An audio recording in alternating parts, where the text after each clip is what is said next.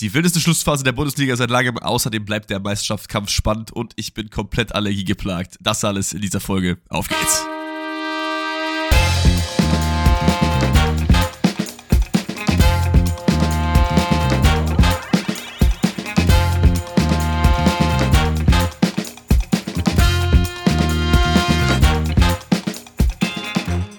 Einen wunder, wunder, wunderschönen guten Montagmorgen an dieser Stelle, denn wir nehmen heute ein bisschen früher auf. Herzlich willkommen zur neuen Folge Forsten rettet. Und Leute, ich fahre gleich mal mit der Tür ins Haus. Ihr hört es alle bei der Stimme, ne? Irgendwie hat bei mir über Nacht die Allergie so geisteskrank reingekickt. Ich kann gefühlt gar nicht durch die Nase atmen, sondern nur durch den Mund. Also schon mal eine Entschuldigung im Voraus dafür, dass diese Folge sich vielleicht ein bisschen anders anhört. Aber ich glaube, äh, das äh, wird klar gehen. Und jetzt habe ich auch genug über mich gelabert, denn erstmal, wie geht's unserem Gast? Wie geht's dem lieben Dennis? Was geht? Gast einfach, wow. Ich dachte, ich wäre Co-Host, aber gut, dann bin ich halt Gast jetzt. Weißt du, warum, weißt du, warum es so ein Gastflavor hat? Weil, du musst ja auch für die ja. Leute erklären, du bist ja nicht zu Hause. Also normalerweise nehmen wir ja immer von zu Hause auf, aber ja, Dennis okay. ist halt leider noch bei der Family und deswegen hat er einen ganz anderen Background. Es liegt, äh, ist in so einem gefühlt komplett leeren Zimmer unterwegs und deswegen hat er so ein bisschen diesen Gastflavor. Ja, das ist richtig. Naja, ey, aber Kinders, auch ein herzlich willkommen von mir. Äh, an der Stelle, wenn ihr das am Montag hört, äh, einen fröhlichen, frohen Ostermontag. Stimmt. Äh, an, an, allererster Stelle will ich einmal den TV Munderlogos grüßen. Sorry, das hat äh, der liebe Tom nachgefragt, dessen Rätsel ich leider nicht aufnehmen konnte, weil wir das schon abgearbeitet haben. Und der hat nach hinterher gefragt, ob ich dann wenigstens mal den, die vierte Herren grüßen könnte. Damit seien sie gegrüßt. Ähm, ansonsten grüßen wir natürlich auch alle anderen.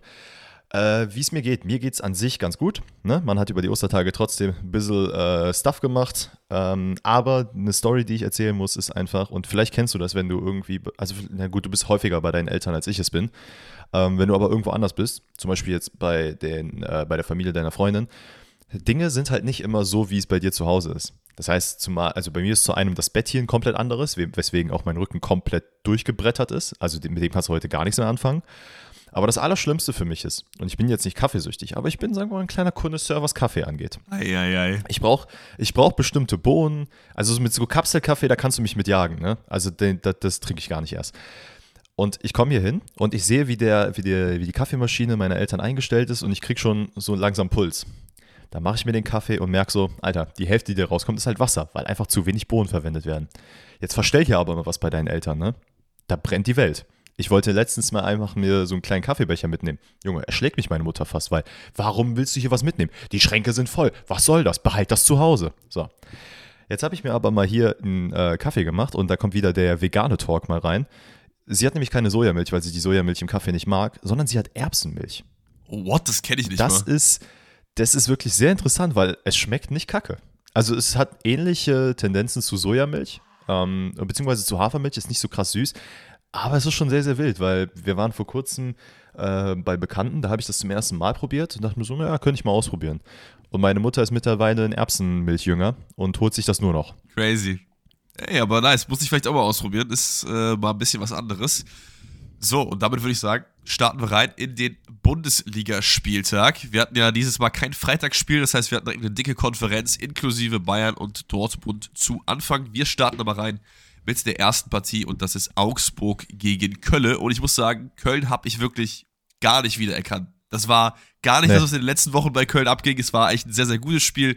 Köln hat vorne Druck gemacht, ist auch hinten eigentlich ganz gut verteidigt, bis auf die äh, ein, zwei Aktionen, die dann Augsburg eben hatte. Gerade bei dem 1 zu 2 sah die Kölner Abwehr ein bisschen, haben ein bisschen gepennt so. Aber ansonsten, ey, Steffen Baumgart kann äh, zufrieden sein und damit hat man sich vielleicht auch so ein bisschen aus dem Abstiegskampf komplett rauskatapultiert. Ich schaue mal gerade einmal nebenbei auf die Tabelle, ob ich hier nichts irgendwie Falsches labe, aber zumindest in meiner, ja, man ist, man ist jetzt 12, hat 31 Punkte und das sind insgesamt, glaube ich, 8 Punkte auf den Relegationsplatz. Da sollte eigentlich mit jetzt sieben Spieltagen nichts mehr anbrennen mit diesem Dreier hier. Und äh, Köln erfüllt damit endlich. Also, es hat die ganze Zeit unten gezeigt. Man hat die ganze Zeit so, okay, rutscht Köln nochmal rein? I don't know. Vielleicht, vielleicht, vielleicht. Ja. Und auch gerade im Hinblick auf diese Transfersperre, die ja eventuell noch im Raum steht, wäre das wirklich der K.O.-Punch gewesen. Imagine, du gehst jetzt runter und kannst dann keine Transfers machen. Das ist halt das Schlimmste, was nur passieren kann, so. Und deswegen war das ein sehr, sehr wichtiger Dreier für Köln. Aber von Augsburg kommt halt auch nicht viel, oder? Ja, also vielleicht noch kurz zu Köln, bevor ich zu Augsburg, äh, auf Augsburg eingehe. Ich finde es halt krass, dass überhaupt dieser, diese Transfersperre so gar keinen Impact scheinbar auf die Mannschaft hat. Ähm, dass man jetzt hier sich komplett davon so loslösen kann und halt auch vernünftig Fußball wieder spielt. War halt auch langsam Zeit. Ähm, ja, ich finde, äh, ja, also man hat halt die letzten vier, fünf Spielen, glaube ich, ja kein Tor gemacht. Ich glaube, vier Spiele waren es. Ich habe es jetzt gerade nicht ganz auf dem Schirm. Äh, und ballert dann hier direkt mal drei Stück rein. Äh, spielt alles in allem, wie du sagst, ein Spiel, wo man Köln wirklich nicht wiedererkennt. Äh, Schindler würde ich hier gerne nochmal ein bisschen hervorheben, denn der Bruder ist, glaube ich, bei dem einen oder anderen Köln-Fan, ähm, ja, sagen wir mal, unten durch oder hochgelobt. Und ich finde, der hat sich so langsam, also der hat halt generell in den letzten Spielen eigentlich immer ganz gute Phase gezeigt. Auch in diesem Spiel war er sehr, sehr, sehr, sehr stark. Ähm, hat sehr viele, ja, äh, Angriffe einleiten können, unter anderem ja auch verantwortlich für das, ich glaube, 1-0 oder 2-0, ich glaube für das 2-0 äh, oder 2-1. Aber ja, ähm, ich bin zumindest froh, weil natürlich wir aus unserer Sicht, ne, aufgrund dessen, dass wir in der Nähe von Köln oder sogar in Köln wohnen, natürlich ein bisschen mehr Sympathiepunkte für den FC haben freuen uns natürlich auch an der Stelle, dass äh, man da so ein bisschen sich vom Abstiegskampf distanziert, ähm, unter anderem auch, weil leider einfach die anderen Vereine patzen. Ähm, aber ja, ich würde sagen, wir gehen mal in das Spiel rein, ähm, denn das 1-0 fällt schon sehr, sehr früh.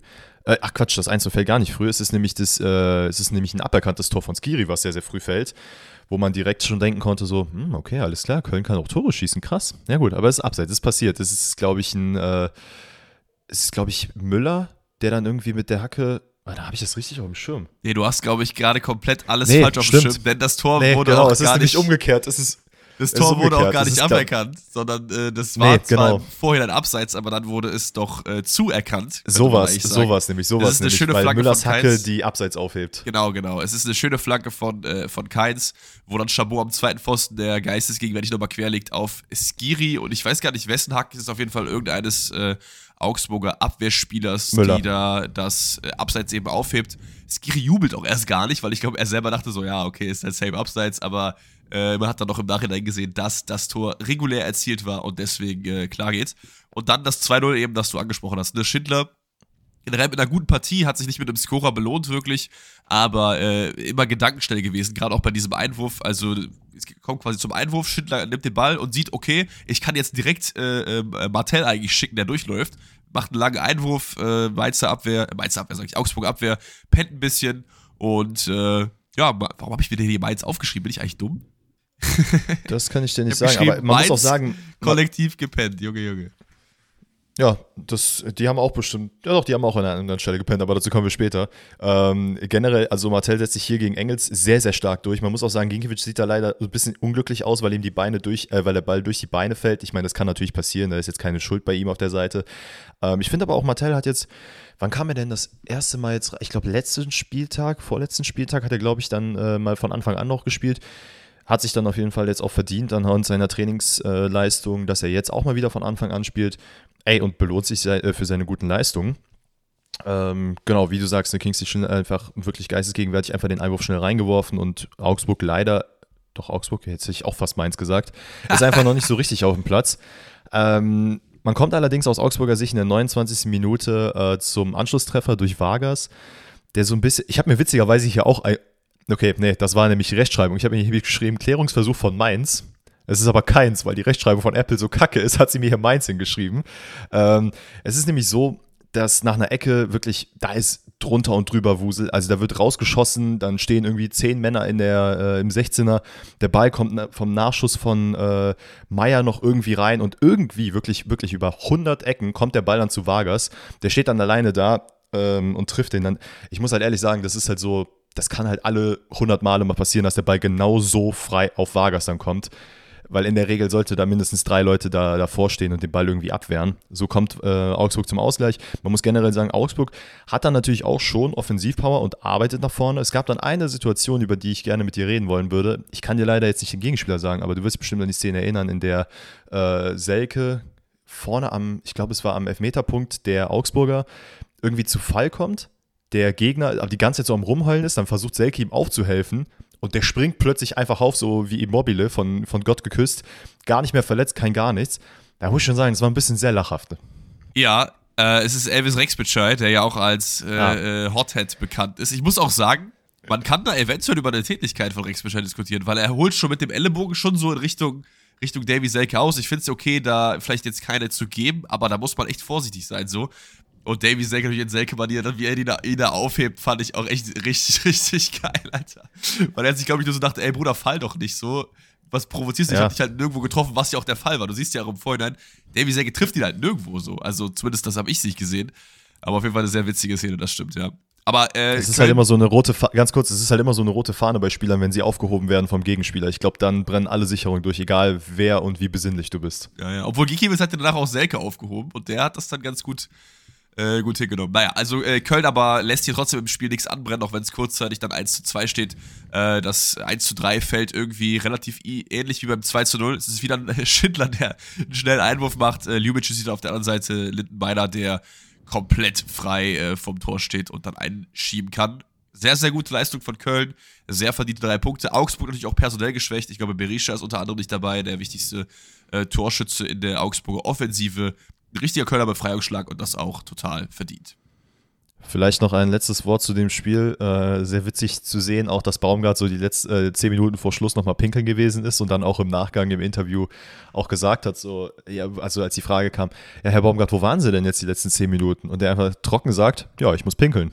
Und das Witzige ist, ich habe mir das hier aufgeschrieben, noch bevor er das gesagt hat, habe ich hier, hier äh, Baumgart zehn Minuten vor Schluss nochmal kurz pinkeln und dann sagt er das im Interview tatsächlich. Aber es war so lustig, dass sie einfach die ganze Zeit darüber geredet haben, so Abschluss und Blasenschwäche beim FC. Das war schon sehr, sehr lustig. Ähm, aber ja, ich finde auch Schluss Augsburg, und äh, Blasenschwäche, Junge, Junge.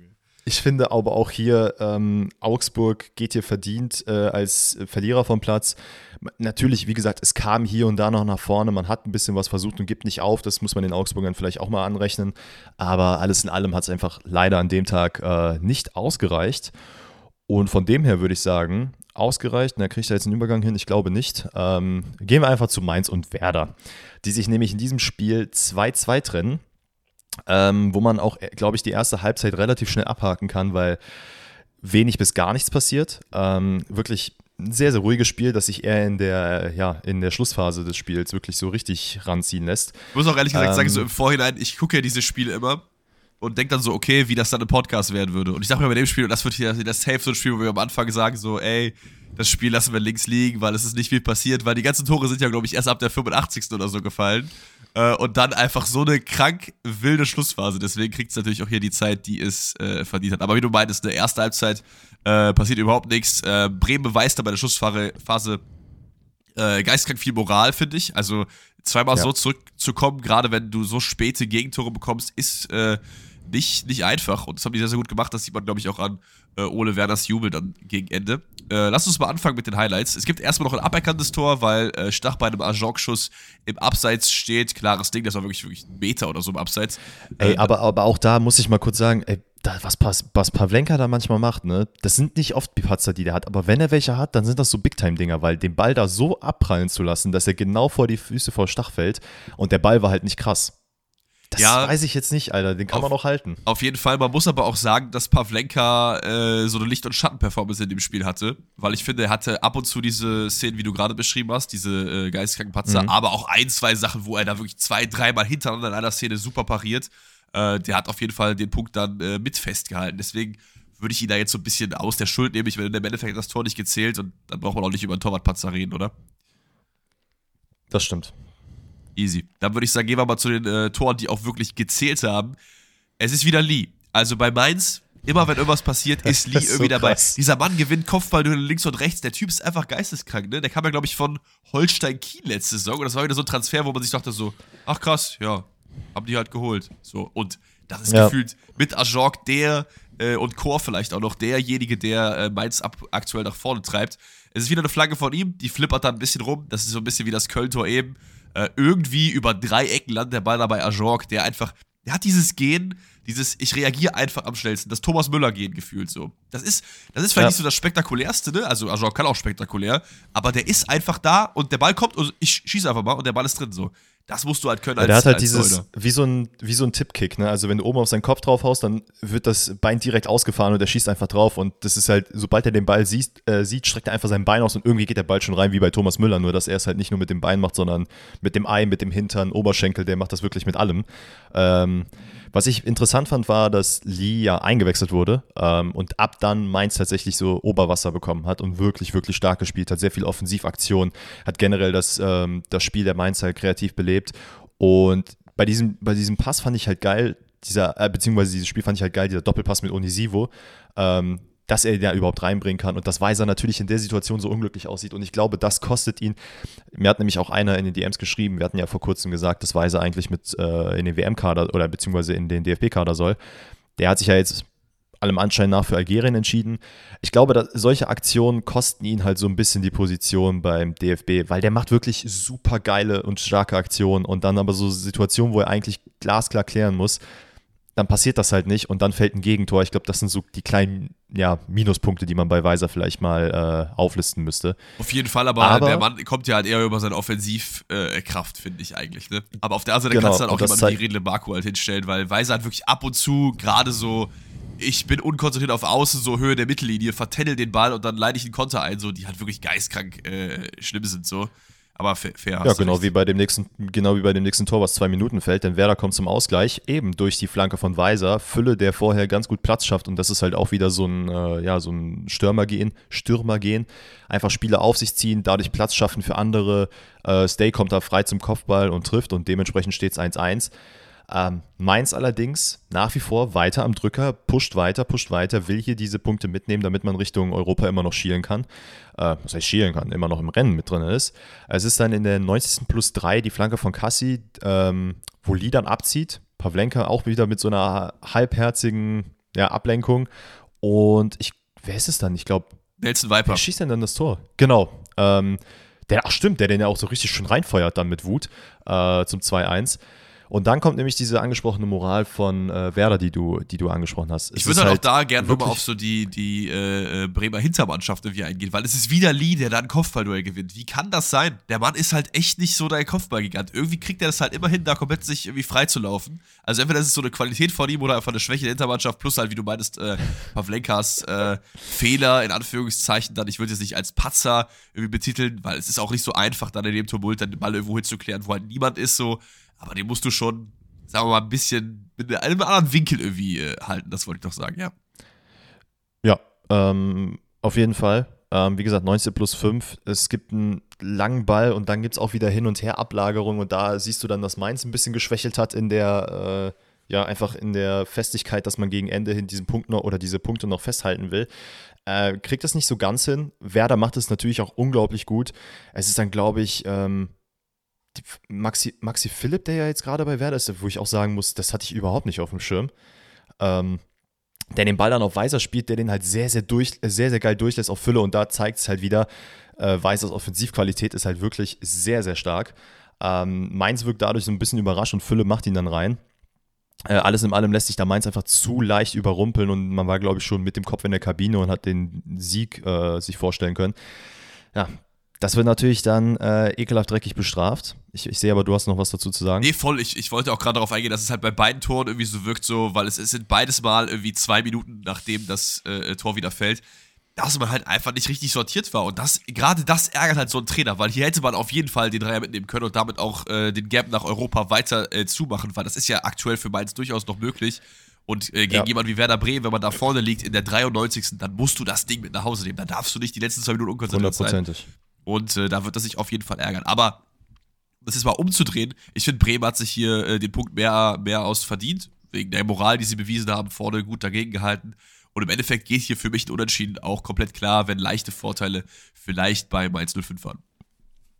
Absolut, das habe ich mir hier auch aufgeschrieben, dass das Unentschieden komplett gerechtfertigt ist ähm, und Mainz wahrscheinlich eher die Mannschaft ist, die sich hier extrem ärgern muss. Ähm, ich glaube, Werder ist sehr dankbar für den Punkt, weil es auch sehr unangenehm ist, gegen Mainz zu spielen.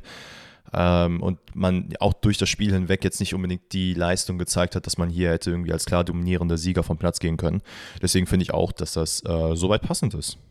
Easy, easy. Dann würde ich sagen, machen wir weiter und gehen zum. Äh, generell, dieses Wochenende konnte man sich nicht beschweren über die Bundesliga, weil ich fand, da waren eigentlich fast nur unterhaltsame Spiele dabei, bis auf ein, zwei Ausnahmen so. Äh, Hertha, mhm. sorry. Ähm, aber wir gehen zum nächsten unterhaltsamen Spiel, nämlich Leverkusen gegen die Eintracht. Und das ist mal ein unterhaltsames Spiel auf beiden Seiten. Das ist ja lange bei Eintracht jetzt auch gefühlt nicht so gewesen, die auch in so einer kleinen Mini-Mini-Krise äh, unterwegs waren. Aber man sieht hier, dass äh, die Eintracht auf jeden Fall versucht, dagegen zu halten. Aber Bayer 04, äh, äh, jetzt wollte ich hier den Titel, den wir eben besprochen hatten, Leverkusen irgendwie reinbauen. Bayer 04 Leverkusen äh, macht es sehr, sehr gut und ist einfach, muss man einfach so sagen, eine Nummer zu groß für die Eintracht, oder? Ja, absolut. Und das war auch schon im letzten Spiel so gegen Schalke, dass Leverkusen ganz klar auf dem Platz gezeigt hat, ey, das können wir, das machen wir und es ist uns egal, ob es Bayern München ist, ob es Schalke 04 ist, ob es, keine Ahnung, der äh, Sportfreunde Trostorf ist. Es ist komplett Latte. Also wir spielen hier unser Spiel und ziehen das durch. Das Offensivspiel von Bayer Leverkusen ist wirklich so unglaublich schön mit anzusehen. Man hat richtig, oder man merkt ja richtig, dass Xabi Alonso es geschafft hat, diesen diese Offensivpower, die diese Mannschaft hat, einfach perfekt aufzuerleben oder auferleben zu lassen. Äh, jeder Spieler kommt zu seinen Stärken oder spielt auf seiner stärksten Position und kann dementsprechend auch richtig gut agieren. Ich meine, das 1-0 zeigt es eigentlich perfekt. Ähm, es ist Andrich, der, also wirklich, das sind zwei, drei Pässe und man steht dann alleine vor dem Tor. Andrich spielt auf Adli, der dann mit einem ganz, ganz kurzen Doppelpass zu Würz. Ähm, Indika kickt dann so ein bisschen über den Ball. Jakic kommt da nicht richtig ran und Adli macht dann einfach ein äh, hervorragendes Solo und feuert ihn dann zum 1-0 rein in der 10. Minute. Und ich finde es auch einfach nochmal da, das muss man auch nochmal äh, herausstechen lassen. Florian Wirz ist wirklich ein so geisteskranker Faktor für die Bayer Leverkusen Offensive. Der ist wirklich der Dreh- und Angelpunkt, der bekommt den Ball und der weiß ganz genau, was er machen muss. Und wenn nichts geht, dann macht er halt ein Solo und das macht ihn so unglaublich stark. Also ich glaube, es wird nochmal richtig nice zu sehen sein, wie er jetzt nochmal in den nächsten ein, zwei Jahren einen Sprung nach vorne machen wird, weil davon bin ich echt überzeugt. Und ähm, ich finde es so ein bisschen schade, dass der noch so in der Musiala äh, Wirtz, beziehungsweise es heißt immer Musiala Bellingham und Würz kommt mir da manchmal ein bisschen zu kurz, weil so krass wie der Bruder Ey, nach seiner muss, Verletzung wiedergekommen ist, das ist geisteskrank. Ich muss auch sagen, von den dreien aktuell äh, Würz geist, äh, ganz klar der Beste. So was die Form zumindest angeht, weil Bellingham spielt gerade echt nicht gut, mhm. also wirklich, wirklich nicht gut. Und Musiala ist auch eher so ein bisschen blasser unterwegs, so. Deswegen würde ich hier auf jeden Fall aktuell formmäßig mit Würz gehen. Aber wie du halt meinst, Würz der Faktor bei Bayern 04 Leverkusen.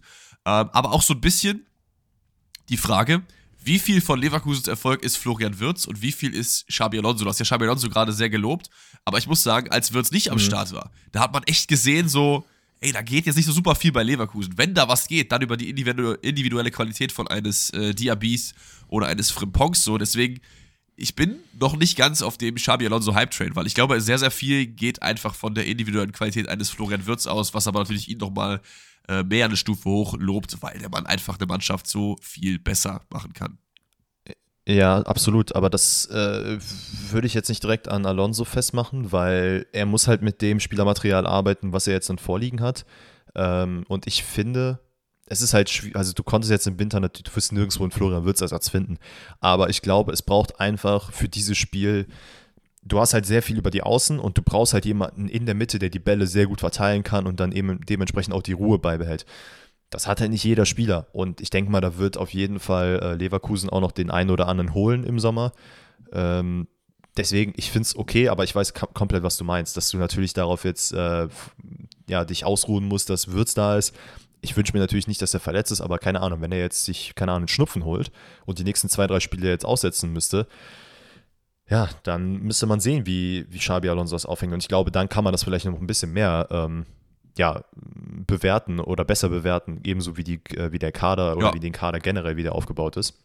Naja, aber ansonsten gehen wir mal weiter im Spiel. Yes, yes, yes. Grundsätzlich ein intensives Spiel, sowohl Zweikämpfe, auch gute Leistung. Die SG leider selten vorne drin. Also man arbeitet gut nach vorne, aber irgendwie macht Leverkusen es auch tatsächlich mal in der Defensive sehr, sehr gut, mit sehr viel Druck von Anfang an. Ähm, Genau, und so kommt man auch dann relativ schnell zum äh, zweiten Tor, denn in der 34. Minute ist das neunte Tor von Diaby. Äh, Würz schickt wirklich Zucker wieder, ne? Also wieder Würz äh, Zuckerpass, schickt Diaby rein, äh, spielt den dann rein und Indika lenkt den Ball dann auch noch so irgendwie unglücklich dann ins Tor, sodass er dann unhaltbar wird. Ähm, ja, und Leverkusen nutzt einfach tatsächlich diese Räume, die Frankfurt entstehen lässt, indem man einfach diesen konsequenten Offensivdrang hat Leverkusen ist einfach einen Ticken schneller, dass sie einfach klüger schalten und dementsprechend äh, ja auch verdient in meinen Augen zu dem Zeitpunkt 2-0 vorne liegen. Auf jeden Fall, gerade dass äh, das 2-0 eigentlich nach einem langen Ball von äh, dem eigenen Keeper Kevin Trapp halt passiert, zeigt halt, dass äh, die SGE da teilweise einfach diesen Schritt zu langsam im Kopf ist und Leverkusen einfach zack, zack, zack nach vorne spielen will. Äh, über einen Florian Wirtz, über einen Diaby und die haben einfach eine geisteskranke Qualität, die auch der Eintracht bis auf Kolomani in meinen Augen aktuell von der Form auf jeden Fall überlegen ist, was, was vorne halt angeht. Deswegen äh, müsste mhm. da die Eintracht irgendwie ein bisschen mehr auf Zack sein, aber das passiert halt nicht. Man kommt zwar nochmal ran durch den Tor von Gibrisson, der das Ding selber einleitet und über Kamada, der dann schön auf äh, Max ist es, glaube ich, auf Außen spielt, den Ball zurückbekommt und ja. das war eigentlich so Fußball in seiner einfachsten Form gefühlt. Ne? Zwei Pässchen über Außen durch, du läufst durch, kriegst den Ball wieder und machst das Ding rein so. Ähm, Aber im Endeffekt, wie gesagt, Leverkusen ja einfach eine Nummer zu groß für die Eintracht. Es gibt auch die Szene, äh, Kolomoni, Elfmeter, ja oder nein. Ähm, ich finde es voll okay, den nicht zu geben, weil er, finde ich, eher in Richtung Robert Andrichs, glaube ich, ihn, auf ihn aufläuft. Und äh, mhm. ja, der Arm ist angelegt. Es gibt einen leichten Check, aber das finde ich, ich will da keinen Elfmeter sehen. Wie ist es bei dir? Nee, ich, ich bin da, ich da komplett. Das sind halt so Kleinigkeiten, die du auch in so einem Spiel, klar, das wünschst du dir natürlich dann aus Frankfurter Sicht, dass es dann sowas gibt, aber muss nicht. Muss, muss echt nicht sein in diesen Situationen. Bin ich komplett bei dir. Easy. Äh, Spiel geht ähm, aber nicht 2-1 ähm. aus, sondern 3-1. Es gibt nämlich noch den äh, Jakic-Penner, würde ich das mal äh, bezeichnen, denn es gibt einen Bayern-Befreiungsschlag, bei dem Jakic wirklich überhaupt gar nicht auf dem Posten ist, der den Ball nur hinterher guckt. Asmun, äh, äh der starrt ihm vorbei und ist dann damit der Nutznießer, umrundet da Trapp sehr, sehr gut, ist ja auch gerade erst reingekommen und macht, glaube ich, sein viertes Saisontor oder so. Frankfurt auch mhm. dreimal in Folge mit derselben Startelf. Und so langsam wird es auch ein bisschen Zeit, auch wenn das Spiel jetzt wieder ein bisschen besser war, vielleicht mal was Neues auszuprobieren. Weil irgendwie scheint das System ja so ein bisschen der Schlüssel zu sein, weil die, die letzte oder die Luft einfach generell raus. Man verspielt hier auch richtig viel Geld noch. Ne? Man ist jetzt äh, an Leverkusen vorbeigezogen, aber im negativen Sinne dadurch, dass äh, Leverkusen jetzt gewonnen hat, die letzten fünf Spiele in Folge und die Eintracht holt einfach nur drei Punkte aus den letzten fünf Spielen, ist damit nur noch siebter und läuft Gefahr, durch ein starkes Mainz auch noch komplett Europa zu verlieren. So, da muss man echt aufpassen. Ey, auf jeden Fall. Ich, ich finde, es ist halt bei, bei Frankfurt jetzt gerade, du hast es gerade angesprochen mit der Startaufstellung, ähm, Personen wie zum Beispiel Kamala, der eigentlich immer gesetzt war, ähm, einfach aufgrund seiner Leistung halt das, muss man auch ehrlich so sagen, nicht verdient hat, von Anfang an zu spielen. Diese Lustlosigkeit, die hatten wir auch schon letzte Woche aufgemacht äh, oder auch beziehungsweise im DFB-Pokal da äh, kurz angesprochen damit verdienst du dir halt keinen Startelf-Einsatz. Ähm, Tuta scheint wohl auch so ein bisschen in den Leistungen hin und her zu schwanken. Man, man muss aber auch sagen, ich habe eher das Gefühl, dass vorne mehr die Delle gerade ist. Also Lindström ist jetzt auch nicht unbedingt so auf der Höhe, wie er eigentlich äh, Anfang der Saison war. Äh, Götze haben wir auch schon mehrfach angesprochen, der zwar jetzt im DFB-Pokal ein super Spiel gemacht hat, jetzt aber auch wieder so ein bisschen unter dem Radar äh, unterwegs war es, es, es fehlt in meinen Augen in der Breite des Kaders manchmal bei Frankfurt. Also man kann ein, zwei coole Spieler einsetzen, die ganz gut sein können, aber das sind halt Spieler, die, äh, ja, ich, ich, weiß gar nicht, wie ich sie bezeichnen will, aber die halt bei Frankfurt so funktionieren, so ein Bastian Rode zum Beispiel, der halt ein sehr super Spieler ist, den setzt du rein für solche Kampfspiele, aber der bringt dir halt jetzt nicht den Offensivdrang, den du eventuell in so einem Spiel dann brauchst. Und dass dann Leute wie Jakic zum Beispiel bei dem 3-1 pennen, das ist halt, klar, das ist größtenteils sein Verschulden, aber für mich persönlich ist es halt auch so, zumindest erscheint es so, weil wir hören es natürlich jetzt nicht, dass keiner ihm die Ansage macht, ey, da kommt jemand. Oder ey, pass mal auf, sondern er guckt ja zur Seite und checkt dann, dass Asmun da ist, statt dass man ihm das schon vorher sagt, dass Asmun anläuft. Weil normalerweise heißt dann immer, ey, Hintermann, Hintermann, lass den Ball klatschen, sonstige Geschichten. Scheinbar kam da gar nichts. Ey, es ist, äh, ja, es ist schwierig bei Frankfurt. Ich bin auch sehr gespannt. Ich hoffe natürlich, äh, ja, sag, sag, sag, sorry es sind, es sind da, glaube ich, einfach sehr, sehr viele Faktoren. Es ist so diese generelle Moral, man ist so, glaube ich, auch ein bisschen ausgelaugt nach der Champions League-Saison, der Kader vielleicht, wie du meinst, nicht breit genug, dann der ein oder andere ist einfach generell nicht in Form, man hat so dieses, dieses End-of-Season-Syndrom. Und ich glaube, man hat so ein bisschen so dieses, dieses höhere Ziel ist nicht so auf dem Schirm, weil ich glaube, gerade wenn die Eintracht jetzt wirklich Europa komplett verpasst, dann redet man vielleicht noch über den einen oder anderen Abgang mehr als vorher und vielleicht auch den einen oder anderen Zugang weniger, weil das natürlich einfach zieht, wenn du sagen kannst, ey, ich spiele Champions League, ich spiele Europa League oder zumindest die Conference League. Wenn du halt dann gar nichts äh, spielst, äh, dann geht vielleicht der eine oder andere mehr und das würde mir eigentlich für die Eintracht ein bisschen leid tun, weil in den letzten Jahren, die hat das eigentlich super gemacht immer.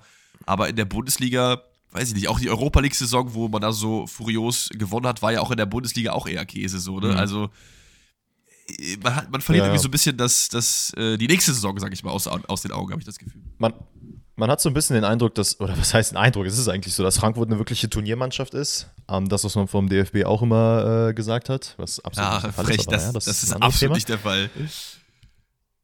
Ähm, ich sehe gerade, Frankfurt ist jetzt gerade auch auf Platz 7 mit zwei Punkten hinter Bayer Leverkusen, die jetzt auf, Conference, äh, auf dem Conference League Platz sind. Es ist natürlich jetzt so, du meinst zu einem, Mainz drückt von hinten, äh, man ist da punktgleich gerade. Wolfsburg hat natürlich auch noch äh, ein Wörtchen mitzureden, die liegen aktuell zwei Punkte hinter Frankfurt. Man hat natürlich die Möglichkeit, über den äh, DFB-Pokal noch irgendwie was zu holen. Witzigerweise, talking about DFB-Pokal, wir haben natürlich auch in unserem, äh, in unserem Spotify QA euch mal gefragt, wer denn den DFB-Pokal gewinnt. Und da wir jetzt gerade sowieso von Frankfurt reden, können wir das auch mal ganz kurz in der Live-Research aufmachen. und sehen, dass tatsächlich 37 Prozent äh, sagen, dass Eintracht Frankfurt den DFB-Pokal gew äh, gewinnt. Ganz knapp dahinter mit 27 Freiburg, dann noch knapper dahinter RB Leipzig und die wenigsten glauben, dass Stuttgart äh, den DFB-Pokal holt mit 10 Punkten. Das ist okay. Ähm, bin mal gespannt tatsächlich, wie Frankfurt da jetzt noch, äh, ob die da nochmal das Ruder rumreißen werden. Ey, pass auf, Hot Take, ne? Stuttgart mit Hoeneß kommt auf jeden Fall ins Finale, egal wen die ziehen. Das ist mein Hot Take. Und ich glaube trotzdem, dass RB Leipzig gewinnt. Vielleicht war es auch bei der Krass. Abstimmung eher so, dass da so ein bisschen Wunschvater des Gedanken war, dass man sich einfach eher Frankfurt und äh, Freiburg als äh, DFB-Pokalsieger wünscht und RB Leipzig halt nicht so sehr. Weil ich finde, wenn man da objektiv drauf guckt, dann muss man eigentlich schon mit einem relativ hohen Prozentsatz mit RB Leipzig gehen, weil ich finde, das, was die an Qualität auf den Platz bringen und auch gerade im Pokal gezeigt haben bis jetzt, auch gerade gegen Dortmund und noch andere Gegner so, war echt nicht so bad. Und ja, aber das ist ja das Geile am DFB-Pokal. Von den vier, die jetzt noch drin sind, kann theoretisch jeder gewinnen. So. Wir haben ganz vergessen, äh, gestern war ja die Auslosung. Und es spielen Frankfurt gegen Stuttgart und Freiburg gegen Leipzig. Ja, siehst du, dann habe ich auch Müll gelabert, aber trotzdem, Frankfurt ist schlagbar für Stuttgart. ja, ich bin, ich bin sehr gespannt. Ich bin sehr gespannt. Stuttgart auf jeden Fall gerade so ein bisschen auf dem Hype-Train, aber da kommen wir später zu. Ähm, ich würde sagen, wir machen die ersten drei Spiele zu und gehen zu den nächsten dreien, äh, oder nächsten zweien erstmal, die wahrscheinlich für euch am interessantesten sein werden. Denn unter anderem haben auch Borussia Dortmund und der FC Bayern München äh, gespielt am Samstagnachmittag. Bayern gegen Freiburg im Back-to-Back-Game und Dortmund gegen Union Berlin, also das Spiel der Top 4. Ähm, was sollen wir als erstes aufmachen? Willst du Bayern vielleicht mal durchquatschen?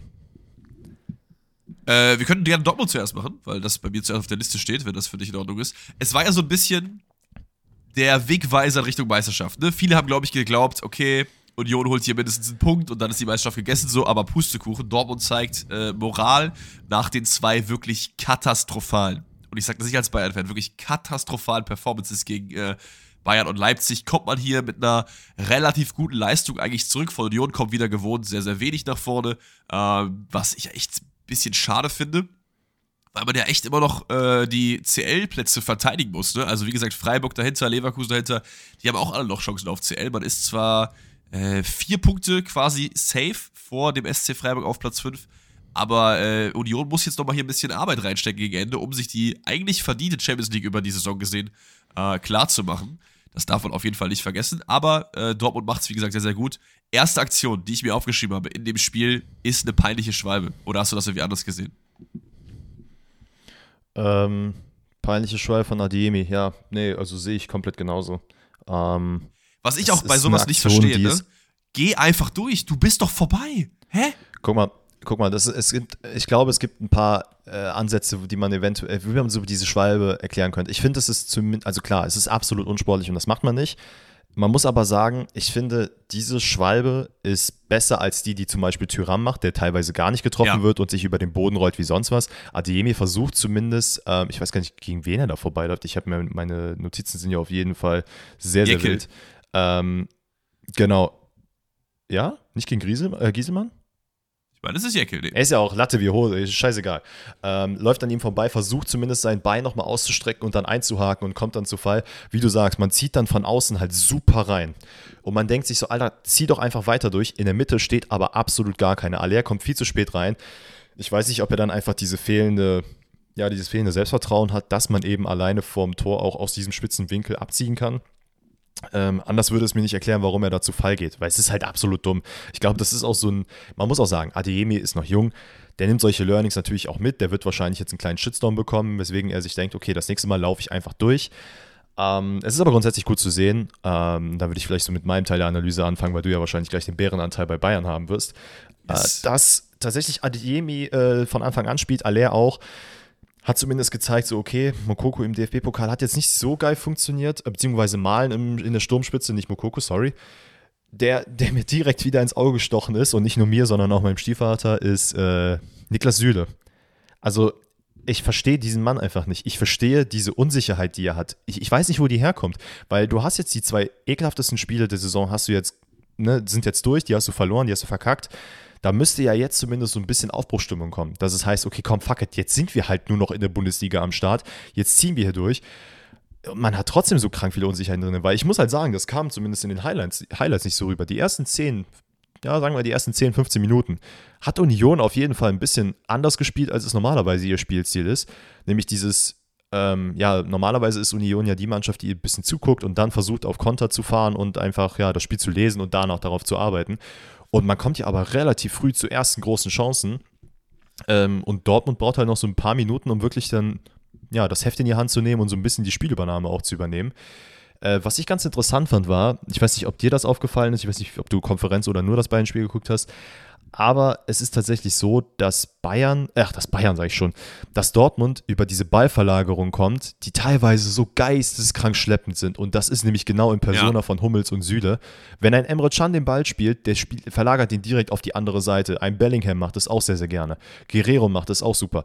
Dass es halt nicht über vier Ballstationen laufen muss, damit der Ball auf die andere Seite kommt, sondern halt eben nur über ein oder zwei. Und teilweise, wenn der Ball über Süle und Hummels kommt, braucht es halt so 100 Jahre, weil die halt einfach dann zu spät schalten. Ich weiß nicht, woran es liegt, aber tatsächlich hat halt Dortmund all ihre Angriffssituationen halt dadurch entstehen lassen, dass man eben sehr schnell verlagert hat und Union einfach in dieser Verschiebung nicht hinterherkam. Und was halt auch noch ein großer Faktor ist, und das ist halt auch wieder so, ich weiß, das haben wir, glaube ich, ganz am Anfang der Saison hatten wir das auch mal als Thema, dass Dortmund einfach manchmal das, den Ball ins Tor tragen will. Und das ist auch in so vielen Situationen, wo ich mir denke, Alter, Daniel Malen, Bellingham, ihr seid krass, ihr könnt super dribbeln.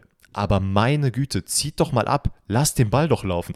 Und das sind dann so Verdribbler, die dann oftmals, jetzt zum, zum Glück nicht von Union, aber die dann gegen Bayern bestraft wurden, die gegen Leipzig bestraft wurden, weil du einfach meinst, du müsstest jetzt drei, vier Mal dich in eine unsichere Situation begeben, statt den Ball einfach normal laufen zu lassen. Du musst nicht immer im Rampenlicht stehen und das ist auch okay.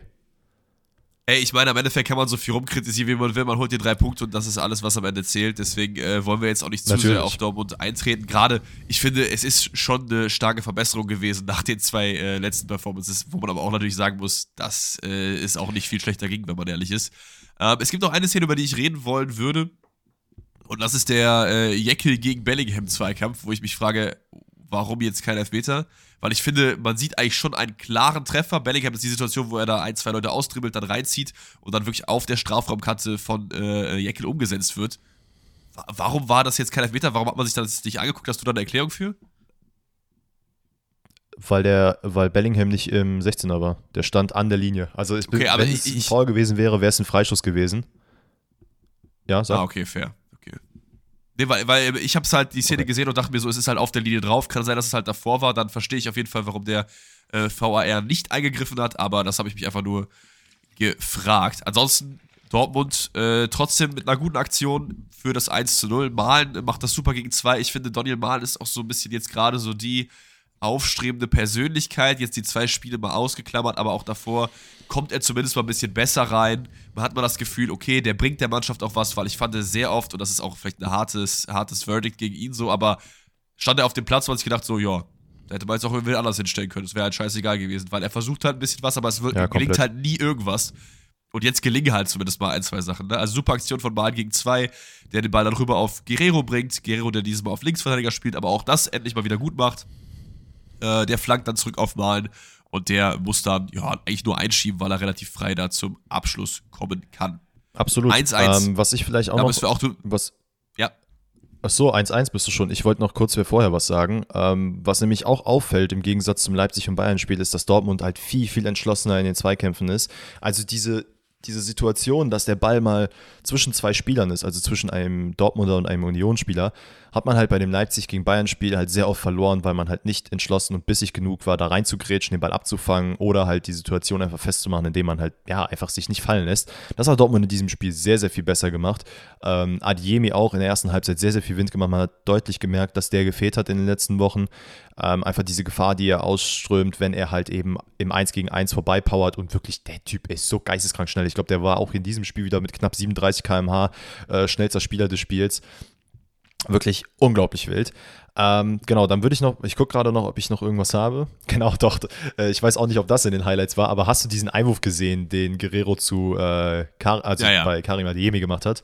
So genial. Ich habe das Spiel ne? auch also, gesehen. Also, die sich. Ja, ich habe ja auch, also ah, okay. du hast ja auch irgendwie gefragt, ob ich, ich gucke eigentlich immer Konferenz, aber ich meine, das war, glaube ich, gerade, da waren wir, glaube ich, gerade in Dortmund. Also es war sehr, sehr witzig. Ich habe mich an die Szene von Ben Simmons erinnert in der NBA, wo er sich den Inbound-Pass gegen mhm. den Gegner macht und dann einfach durchläuft und den Dank macht. So. Ja, ja, genau, ein genau. witzig. Genau, ähm, aber eins genau, aber ich verstehe nicht, warum man sich da Genau, ich verstehe aber auch ehrlich ganz kurz, ich verstehe nicht, warum man sich darüber beschwert, dass das nicht geht. Das ist doch vollkommen regelkonform. Was gibt es da zum Rumholen? Ja, ich weiß ich auch nicht, aber vielleicht wissen wir auch irgendwas nicht, was äh, in den Regeln steht. Keine Ahnung, schreibt es uns gerne. Ähm, 1-1, genau, jetzt sind wir endlich angekommen. Und da reden wir wieder über Niklas Süle. Wirklich geisteskrank schwach. Also erstmal, er geht raus und wenn du rausgehst und einen Zweikampf führst, dann solltest du den als Innenverteidiger äh, zwangsläufig eigentlich auch gewinnen. Er verliert den aber katastrophal gegen Behrens, ist dann aber aus der Kette so rausgerückt, dass Behrens einfach den Kopfball gewinnt, quasi ablegt, easy durchlaufen kann. Da ist einfach kein Mensch, wirklich niemand und er kann einfach einschieben. Und Kobel steht bedröppelt da. Kein Plan, was da wieder mit Niklas Süle los war. Also, das ist halt auch so das Ding vielleicht macht man daran so ein bisschen die Dortmunder Misere fest, weil die Defensive ist schon, klar, offensiv ging in vielen Spielen auch nichts, aber die Defensive ist schon extrem wackelig. Eigentlich das, wo man am Anfang gesagt hat der Saison, das wird eigentlich das neue Steckenpferd des BVB mit Schlotterbeck, mit Sühle, damit Rührson, mhm. der eigentlich auch gut reingekommen ist, der aber auch teilweise schwächelt, finde ich. Äh, es ist wirklich gerade echt extrem schwierig defensiv. Also ich finde gerade Sühle, ja, wie du sagst, den muss man hier komplett äh, ja, ich will nicht so Schaustellen sagen, das wäre vielleicht ein bisschen hart, aber dass du halt als, also Behrens ist ein unglaublich krank stabiler und äh, athletischer Spieler. Also der ist wirklich eine Macht, wenn du gegen den im Zweikampf bist. Nichtsdestotrotz, Süle ist das auch. Ich habe schon mal gesagt, der ist, der ist fünfmal so breit wie wir beide zusammen. Geh doch bitte zum Kopfball hoch. Das ist die gleiche Schwäche, die ich teilweise auch bei Schlotterbeck halt ausgemacht habe, beziehungsweise dass er halt in den Situationen leider oftmals zu spät vielleicht äh, zum Kopfball hochsteigt. Das sollte Hummels eigentlich besser, ach, Hummels, äh, Süle besser können es ist eine Sache, dass du den Kopf, das Kopfballduell dann verlierst, aber dass er dann halt absolut nicht zurück in die Kette rückt, sondern halt so dahinterher joggt und sich anguckt, wie Geraldo Becker gegen Hummels da äh, besteht. Das ist mir ein absolutes Rätsel. Ich verstehe es halt auch einfach nicht.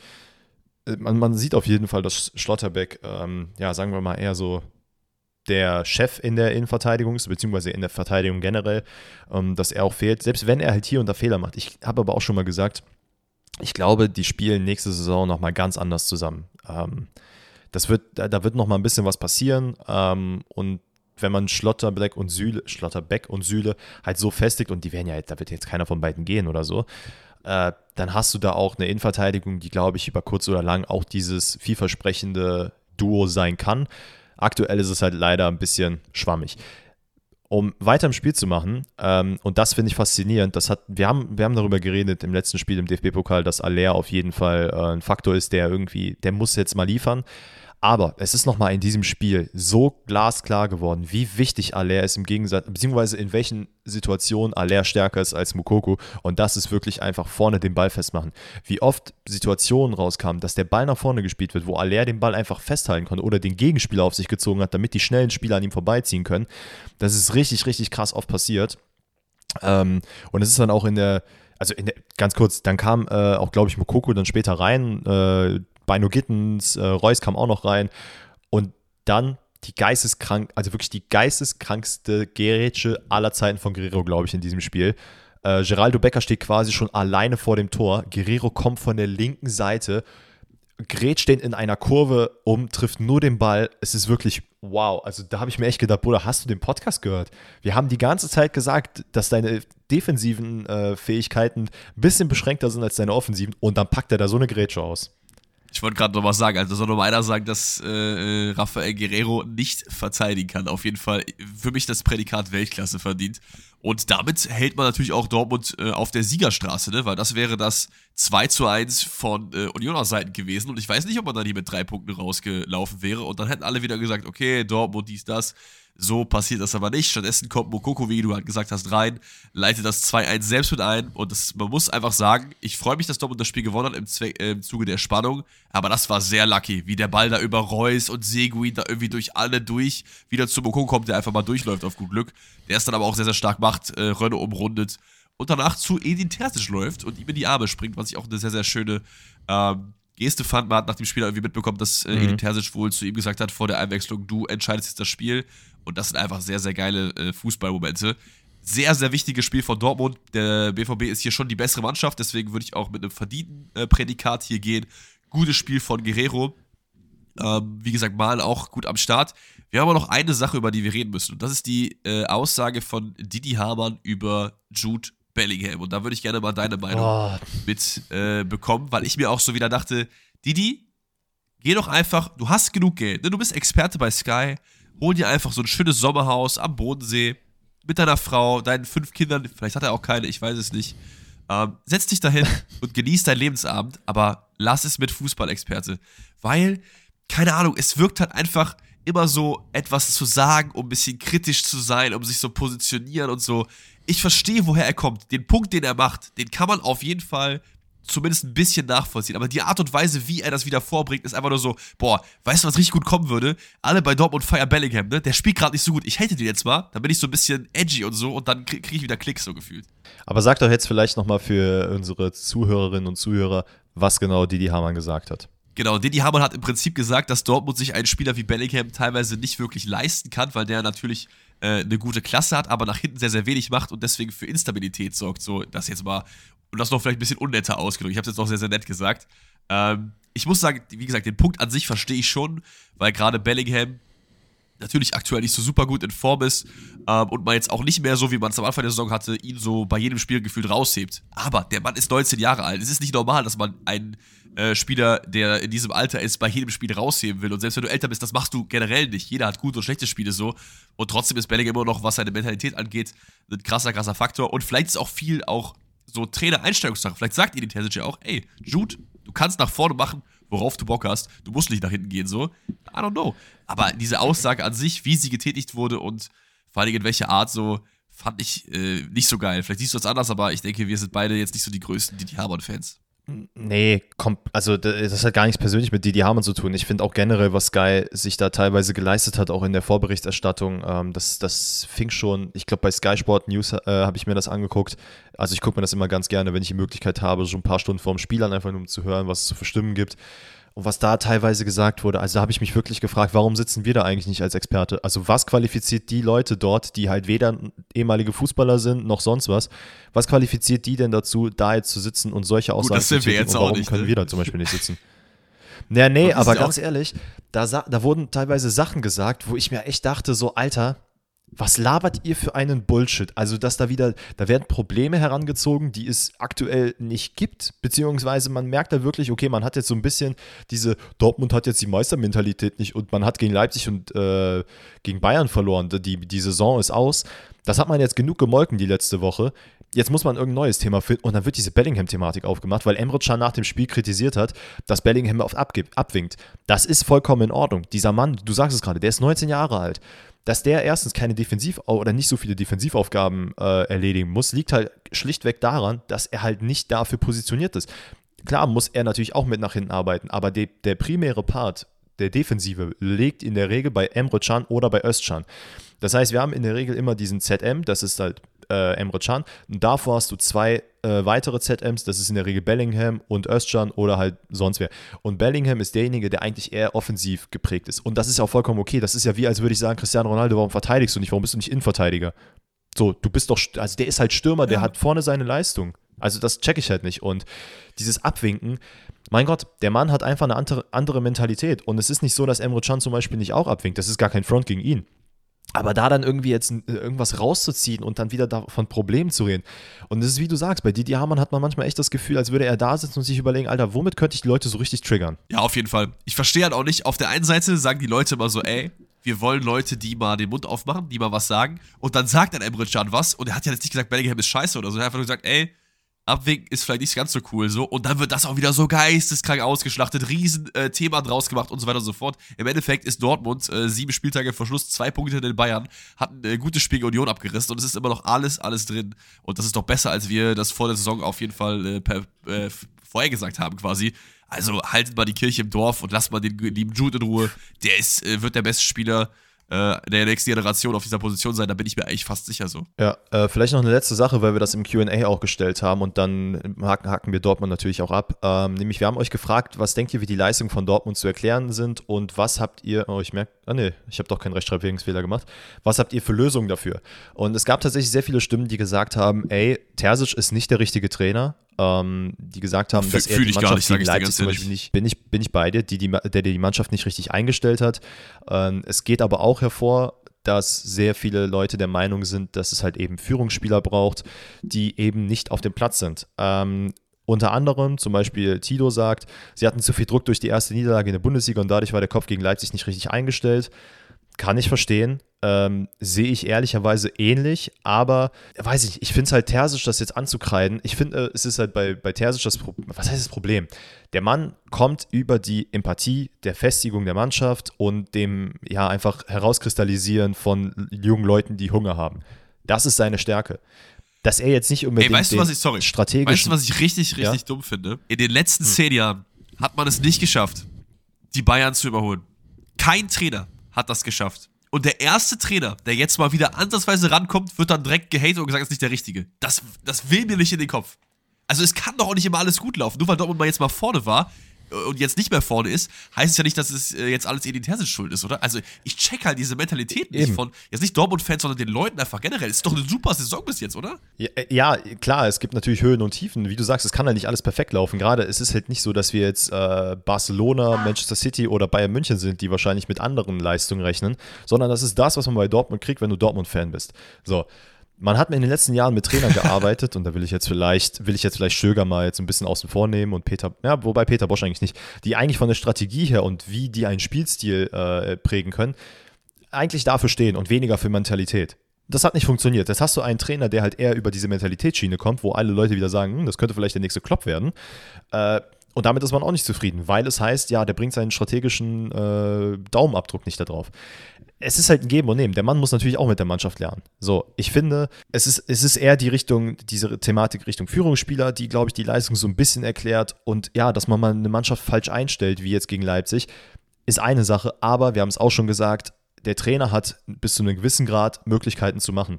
Wenn die Mannschaft sich gefühlt da komplett gegenstellt, so wie es beim Leipzig-Spiel war, dann kannst du als Trainer auch nicht viel machen. Das ist leider einfach Ja, so. ich, ich muss aber auch sagen, äh, ich mache jetzt nochmal schon mal ein Thema auf, was ich gleich nochmal ein bisschen mehr aufmachen will. Ähm, ich habe das Gefühl, in Fußball Deutschland, egal was Bayern macht und auch egal was Dortmund macht, das sind immer zwei Mannschaften, die so unfassbar geisteskrank im Fokus stehen. Da wird jede Aussage, jede Tätigkeit unter das Mikroskop gelegt. Äh, äh, bei Bayern oft negativ ausgelegt und bei Dortmund oft auch negativ, aber eher in diese Richtung so, oh, Dortmund ist jetzt, äh, kann doch wieder nicht Erster werden, haha, äh, hier ist wieder ein Fehler, oh, der 19-Jährige, der ist jetzt hier nicht der Führungsspieler des Schlechtes, äh, schlechthin so. Ja, ja.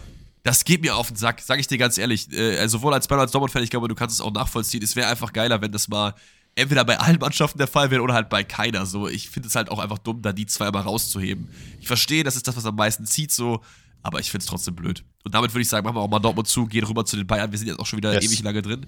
Ich muss nämlich gleich noch nach Hause fahren, äh, hier für Osteressen und so, da darf ich nicht zu spät kommen. Also, Freiburg, Bayern. Generell kann man sagen, bis vors Tor ein sehr gutes Bayern-Spiel. Ansonsten kein gutes Bayern-Spiel, weil ich finde, man hat sich so geisteskrank viele Chancen rausgespielt. Ich erinnere mich da wirklich drei, vier Mal, wo jemand alleine auf Mark Flecken zugelaufen ist und es einfach nicht hinbekommen hat, den Ball da irgendwie mal vorbeizuspitzeln und den ins Netz zu packen. Es gibt Sadio Mané-Chancen, es gibt Chancen von? Leroy Sané. Ja, Sa- Sané auf jeden Fall. Ich, ich wollte jetzt äh, chronologisch durchgehen, weil Mané hat ja diese erste dicke Ja, Chance, alles wo er den so halb vorbeispitzelt so. Und man hat auch das Gefühl, ja, ich bin jetzt durch, ich probier's mal. Ach, der war nicht drin? Ja. O okay. Dann nächstes Mal. Also, Digga, nicht nächstes Mal. Also, hier mit einem 1 zu 0 zu gewinnen, ist schon verdient, äh, aufgrund der Chancen, die man sich rausgespielt hat. Aber man darf sich hier trotzdem nicht beschweren, wenn Freiburg dann Lucky noch einen reinmacht und du hier nur einen Punkt holst und wieder hinten dran bist oder dann punktgleich mit Dortmund. Ähm, das kann Tuchel auf jeden Fall nicht gefallen haben. Weil ich äh, bin auf jeden Fall ein bisschen älter geworden, als ich dieses Spiel geschaut habe. Weil ich mir die ganze Zeit dachte so, oh, okay, ja, Bayern ist gut drauf. Ey, der, der, der muss jetzt rein, dann ist mal wenigstens 2-0 vorne und jedes Mal, ach, okay, war doch wieder nix so. Keiner weiß. Ja, ey, ich Ähm, finde ganz kurz, bevor du, bevor du zu, äh, zu sehr reingehst, nur kurz meine Analyse, weil dann gebe ich dir die Stage. Ähm, ich finde, es ist grundsätzlich ein sehr ähnliches Spiel wie im DFB-Pokal, äh, weil da ist nämlich Voll. genau das gleiche passiert. Sehr viele Chancen für Bayern, die man nicht nutzen konnte. Sané ist mir wirklich sehr sauer aufgestoßen, weil ich mir auch dachte, ich bin nicht für Bayern, aber Jesus Christ, wie viele Chancen brauchst du dafür? Warum hörst du nicht einfach auf mich, wenn ich dir Anfang der Saison sage, dass du Torschützenkönig wirst und dann verkackst du es so sehr? Warum tust du mir das an? Das habe ich mir nur dabei gedacht. Aber ich finde halt, es ist ja, es ist wirklich sehr wild zu sehen, wie krank abhängig dort, äh, Dortmund sage ich wieder, meine Güte, heute ist aber der Wurm drin, wie krank abhängig Bayern tatsächlich von einem, äh, ja, von einem Stürmer-Stürmer ist. Also, also Lewandowski und ne, das kann natürlich jeder andere Spieler auch, aber so Lewandowski hätte wahrscheinlich 80 Prozent der Situation anders genutzt, als es die ein Flügelspieler macht, der jetzt nicht per se der Stürm oder der Spieler ist, der vorne drin stehen soll und die ganze Zeit die Buden macht. Finde ich ein bisschen krass. Ich glaube, da wird so 100 Prozent was im Sommer passieren. Hasan Salihamidzic hat sich auch so ein bisschen dazu geäußert. Aber alles in allem auch, also Tuchel, der hat auf jeden Fall zwei, drei graue Haare mehr bekommen bei der Chancenverwertung. Hey, ich bin sehr gespannt, wer dann da im Sommer kommt. Das ist ja auch so eine kleine Geldfrage und ich glaube, du müsstest dann auf jeden Fall schon einen abgeben der äh, Kandidaten, über die wir schon öfter geredet haben. Das wird äh, spannend sein zu sehen. Wir haben ja auch, wir wurden auch übrigens oft gefragt, ey, was macht ihr denn eigentlich im Sommer nach der Liga? Ist da wieder Podcastpause? Natürlich nicht, vielleicht machen wir eine kurze Pause, aber es geht natürlich weiter mit Transfer-Talk und da werden wir äh, die Bayern, aber auch im Zuge der äh, wie ich ja eben gesagt habe, ich habe keinen Bock, dass nur Fokus bei Dortmund ist. Bei uns ist natürlich klar, dass das so ein bisschen mehr der Fall ist, weil wir ja das unsere beiden äh, Lieblingsclubs sind, aber wir wollen auch alle anderen Mannschaften beleuchten. So, jetzt gehen wir mal ins Spiel rein. Erste Szene, die ich mir aufgeschrieben habe, ist äh, ein Nicht-Tor von Freiburg, der eigentlich hätte reingemusst. Gregoritsch ja. hat sich da wirklich extrem stark gegen den Licht durch und Doan ist komplett frei. Ich verstehe, dass er ihn nicht macht. Das war jetzt keine, äh, wo man sagt, den muss er unbedingt machen. Man hätte gern, dass er ihn macht, aber er erwischt ihn halt nicht ganz, weil er ein bisschen hinten dran ist und setzt den Ball an den Pfosten. Da wäre schon mal der erste Dämpfer für den FC Bayern gewesen. Stattdessen geht. Wo, äh, wo man auch sagen muss, dass Davies, ganz kurz, sorry, wo man auch sagen muss, wie Davies da pennt, das ist erschreckend gewesen. Ja, auf jeden Fall. Da muss er irgendwie konzentrierter sein. Aber äh, Bayern geht in Führung mit so einem klassischen Danny Hator. Also ich habe mir richtig vorgestellt, wie du das gesehen hast und du dachtest so, was eine Scheiße, dass der jetzt reingeht, kann dir auch wieder keiner erzählen. 1 zu 1, ich schwör's dir, es war genau das, weil ich mir einfach dachte, Digga, das ist einfach wieder das Spiel gegen 1. FC Köln Reloaded. Irgend so ein Hyopai von Bayern meint, er müsste mal aus der zweiten Reihe abziehen und irgendwie geht der Ball rein. So, und Man das muss aber sagen, ach, man muss aber sagen, es war schon, es war schon stark. Also der Schuss ja, von klar. Der Licht, der war ganz leicht noch abgefälscht, aber ich würde trotzdem ihm dann den, äh, den, Löwenanteil geben. Keine Chance für Flecken. Fand ich auch richtig witzig, wie er danach gejubelt. Ey, der Licht wird immer äh, wichtiger. Und äh, ich muss auch sagen, eigentlich auch Sympathiefaktor bei den Bayern, weil ich habe mir dann das Interview mit ihm nach dem Spiel ja. angeguckt.